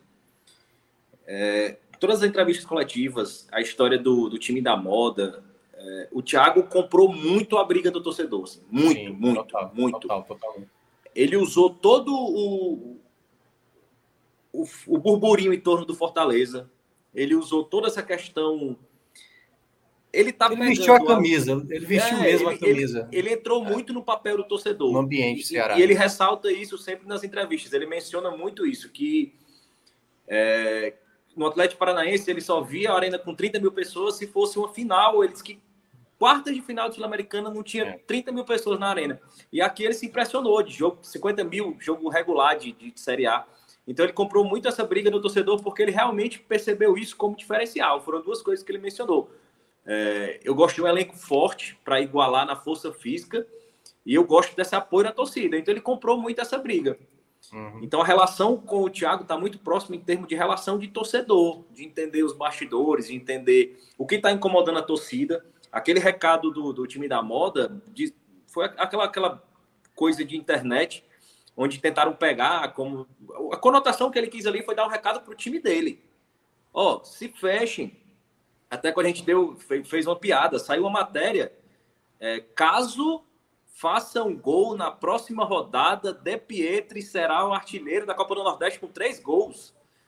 E foi isso que ele. É, aí eu falei: caso eu seja regularizado, o próximo jogo faça quatro gols, eu vou ser o artilheiro da Copa do Nordeste. Eu não tinha visto assim. É, é, é, é uma necessidade de criar uma agenda positiva, que o Thiago identificou isso, e trouxe para dentro do elenco. Ó, pessoal, aqui ninguém vai ficar. Ele falou assim: nós não somos o time mais bonitinho, nós não somos. Ele, ele, ele percebeu isso, assim, ó. Não, não vai ser de fora de, de, de fora para dentro que a gente vai conseguir se blindar. Assim. A gente vai ter que se fechar aqui porque ninguém vai ficar passando a mão na gente, não. Ah, Zé Roberto faz três assistências, aí vai ser a matéria. Não vai. Entendeu? O Mendonça fez um início excelente temporada, melhor do que qualquer outro estrangeiro mencionados. E então, é, essa foi o recado que ele quis dar. Então, assim, é muito perigoso ele comprar essa briga do Lucas Ribeiro é, e, de alguma forma, minar essa relação com o torcedor. Assim, é, ele, ele uhum. tem que pensar muito o próximo passo. Eu acho que até para não queimar de forma completa a relação do jogador. Porque eu acho que o jogador pode ser útil em determinados sim, sim. momentos. Eu acho que você tendo o Sobral jogando mais, mais recuado, você tendo o Richard é, é, em plena forma física, e você tendo a defesa menos vulnerável, ele pode ser útil, porque é um cara que tem um bom passo vertical, ele joga de cabeça erguida quando passa do, do se aproxima do meio campo. Hoje ele fez umas invertidas de bola muito boas, mas defensivamente fragiliza o time. E ele pode ser uma peça útil em outros momentos, eu não questiono isso. Mas a, essa insistência nesse momento pode acabar queimando uma peça útil além da relação dele com a torcida. Perfeito, perfeito. Bom, é, vou pedir aqui as considerações finais para o meu caríssimo Tiago Minhoca. O que é que você traz aí de considerações finais? Ou nada além de um abraço e um ótimo domingo a todos, Minhoca. Não, não, vou fazer umas considerações finais, até porque a gente não deu para falar do Bahia, né? A gente vai falar amanhã sobre o Bahia, né? Isso, Para... isso, exatamente. Devido a, a questões logísticas, não podemos falar sobre o Bahia, mas falando aí sobre os dois cearenses que empataram hoje, né? Havia essa, essa perspectiva de vitórias de ambos, mas eu sempre gosto de olhar o copinho mais do, do meu para baixo, né? Vocês sabem muito bem. E eu sempre, eu sempre prego a cautela para os dois daqui, eu sei que Ceará e Fortaleza hoje são as melhores equipes da região. Eu sei que muita gente considera, e eu também considero, os favoritos a chegarem à final da Copa do Nordeste. Mas tudo que eles vão passar nessa temporada, nesse início de temporada, a gente vai ver o que aconteceu nas partidas de hoje. Tendo possibilidade de vencer, chances claras para conseguir sair com a vitória, mas também correndo riscos de sair derrotado. Então, essa esse resultado do empate, que poderia ser um resultado de vitória, e a gente está enaltecendo os dois cearenses, ou até mesmo derrota, e talvez a crítica ser maior né, para o que eles tenham apresentado. Sarrafo, né? É, porque de vez em quando o resultado nesse começo acaba pesando a favor ou contra em alguns momentos. Apesar de tudo isso, o mais importante é que Ceará e Fortaleza consigam ir entendendo aonde erram e o que estão acertando aquilo que precisa ser testado, e tudo isso vai fazer parte desse processo. No momento agora, eu assino, eu chegou o documento aqui, eu assino na hora, eu quero Ceará e Fortaleza voando a partir do mês de abril. No mês de abril. Porque eu não acho que eles vão ficar de fora das fases finais da Copa do Nordeste. O grande momento para mim, para Ceará e Fortaleza, que eu quero o melhor do futebol, é exatamente no período de abril, porque aí sim é quando realmente vai exigir mais das competições mais importantes quando eles estiverem ingressando quando o calendário e a relevância aí dos jogos convergem ali, principalmente, né? Mas veja só, antes de passar aqui para o nosso querido Léo Fontenelle, eu quero pedir para você, exatamente você que está nos assistindo aqui ao vivo, para você depositar lá o seu joinha, para você depositar o seu like. É muito importante. Nada? Não custa um nada. Está tá aqui, é. não, estica ali, não tá longe, ah, estica ali, pô, aperta ali, pronto. É. Deposite seu like, tá? Que é muito importante para a gente. Deixa eu até abrir aqui o YouTube para ver como é que tá a fuleiragem de vocês. Que é fuleiragem, deixa eu ver aqui, a fuleiragem. Como é que tá? Não tô acompanhando no, no dessa vez no pronto tá aqui. É, tá até razoável a quantidade Tá de bem, likes. né? Tá Tá vendo aí? bem. Você me. me E também, me- pô, dois empates que broxaram pra turma, né? Acho que a galera também não quer. Ah, cara. Vou, Mas vou ver o. like. É, vou ver a live depois, vou ver. Não, e, e até se você estiver vendo após, depois que a gente like. fez a live ali, aproveita e vai lá, dá, um- dá uma curtida aí que já Se ajuda. tiver vendo no Spotify também, ouvindo no Spotify, É, vai, lá, vai é. no YouTube e dá Tá like também. É, boa, boa. E outra, outra. Você, não sei se vocês dois sabem, mas estamos com canal de cortes. Ah, tô ligado. É, Tem canal de Tô corte na nossa live. Vitor cortes. Aguiar tá botando pra quebrar nos cortes. Tá botando Vem cá, teve corte do H-Menor, teve, Celso? do H-Menon. Teve, teve corte do H. Não foi Teve naquele momento do H- constrangedor, não, né? Do, Qual é o momento que não é constrangedor H-Menon? fatulências, pô. Aquela ali foi. Vai, é óbvio que foi, não foi? É óbvio. o cara foi, o cara foi fire de Fire, peito. é, de, de, de peido. É, Fred, não existe. Que é labareda, Não né? existe, Fazer não fire de existe. é uma É, o cara foi. Bateu o recorde. bateu o recorde, viu? Já viu, já viu Jim Carrey lá no Debi Lloyd, quando ele, né, ele faz. Aí vai lá, esquerda, Danilo, mandei pra você. O que eu mandei pra você aí, Danilo, foi o jantar, na verdade, desculpa, o almoço que eu preparei, tá? Para amanhã. Preparei, porque tá- amanhã é meu aniversário, porra. Amanhã é meu aniversário. Ah, é, cara. Aí olha aí, cara. amanhã. É no dia do aniversário do meu pai. Amanhã é aniversário do meu Porra, pai. manda um beijo para seu minhoca. E é seu minhoca, viu? Seu minhoca. Mande um beijo para seu minhoca. Não faça É, isso. pronome aí faz toda a É diferença. seu Her- pronto, é seu Herculano. O nome dele é seu Herculano. Pronto, então um beijo lá para seu Herculano. E aí é o seguinte, é, convidei a minha família aqui para a gente celebrar, né? Boa. Todos devidamente vacinados e testados. E fiz aí a receita da minha avó, Dona Shizuka. Rolou aí um carezão. É, Oi? carê é Ei, bom de, tirou onda. carê é bom demais. Bom Que é demais. Não faço ideia do que sejam, né? Carê, é- carê não. Carê, é, na verdade, é, é curry. É a forma como o, o japonês vai, vai é, é, tradu- trazer para si culturalmente é, é, o, o- a iguaria que é de origem indiana. Vai passar pela Mongólia, pela Ásia, chega ao Japão e é um tablete. O carê é um tablete de, de que você utiliza, ele vai dissolvendo. Eu faço tipo um, um cozidão com carne, cenoura, batata, cebola, pimentão e entra aí é, o velho curry, um tablete de curry generoso. Sofisticado, viu? É, eu como isso aí. jovem. Quando eu for por aí, eu vou pedir pra você fazer. Venha, vou mandar, vou mandar a foto aqui também dos ingredientes, porque vai ser mais fácil para Danilo subir. Virou agora o. Masterchef agora, no final. Aí O virou. vídeo é mais pesado. É, Masterchef. Mas é isso, galera. Vou deixar isso aí para vocês curtirem amanhã. Amanhã eu boto lá nas minhas redes sociais para galera curtir. Mas deixo um abraço aí a todos que acompanharam a nossa live até aqui, tá? Para mim sempre uma satisfação tê-los em minha companhia. Agora sim, Léo, meu jovem, é, Danilo tá dizendo, tô, tá com meio G lá. Léo, meu jovem, um cheiro para você, suas considerações finais também, meu cara. Valeu, Celso. É, eu pego muito o gancho no comentário do Minhoca aí. Eu, eu acredito muito que o jogo hoje tanto poderia ter sido a vitória do Ceará, como poderia ter sido a vitória do Sampaio em alguns momentos. E nenhuma, nenhum desses resultados, nem a vitória do Ceará, nem a vitória do Sampaio, nem o empate, que foi o resultado efetivo, mudaria a leitura do que foi o jogo. O jogo foi o mesmo. O rendimento do Ceará foi o mesmo. A procura tática foi a mesma, a busca tática foi a mesma, a ideia de jogo foi a mesma. E o mais importante, quem entrou, entrou dentro de uma consciência tática de, de quem está, mesmo com um mês de treinamento, está entendendo o processo, está entendendo é, as ideias do treinador, está buscando se adaptar, está buscando se agregar ao grupo.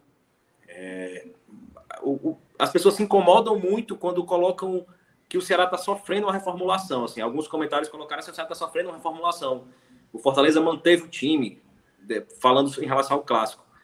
O Ceará não sofre uma reformulação total, mas ele tem muitas mudanças no time titular, principalmente. Sim. Então, assim, o importante é a gente implementar a ideia de jogo, até porque a gente foi o caminho que o Ceará buscou para esse ano, né? encorpar o elenco, ter um elenco mais forte, um elenco mais diversificado e um elenco, um elenco mais adaptável às ideias de jogo. Então, por isso é muito importante que quem entre consiga suprir a peça que está saindo dentro de um mesmo modelo de jogo. Então, isso é que é importante. Isso foi o mais. É, o, o que mais precisa ser destacado de hoje, independente do resultado, que ficou muito perto de qualquer coisa. Então, a vitória do Ceará, da vitória do Sampaio e do que efetivamente se concretizou, que foi o empate. Perfeito, Léo. É, lembrando também que amanhã temos mais uma live, certo? Amanhã vamos pagar a nossa dívida da análise do jogo do Bahia, o atropelo do Bahia 5 a 0 sobre o Globo. Vamos trazer também para nossa pauta uma pincelada do casco alagoano também pela Lampions. E por fim, vamos falar do estadual de Pernambuco, que teve terá duas, duas partidas da oitava rodada aqui na nossa análise, tá? Vitória do Santa Cruz deste sábado sobre o 7 de setembro. O Santa meteu 3 a 1 com o Valtinho fazendo a graça de novo. E também vamos ter a análise de esporte e afogados. Fica aqui com a gente, tá? Muito Acho que tem vitória obrigado. também, também, não? Acho que, acho que vai ter um vitóriazinho vitória também. Verdade. Um vitóriazinho. Um vitória, é. é um vitória perdido por aqui também. Vitória verdade. e vitória da conquista. Amanhã vitória, da vitória. vitória. Ou empate. É, ou empate. A vitória ou empate, exatamente, quase sempre. E é isso, galera. A gente vai fechar. a gente vai fechando aqui mais uma live, como sempre, de coração muito leve e tranquilo pela presença sempre aprazível aqui de vocês. Obrigado a todos. Um ótimo domingo, galera. Forte abraço e até a próxima. Valeu.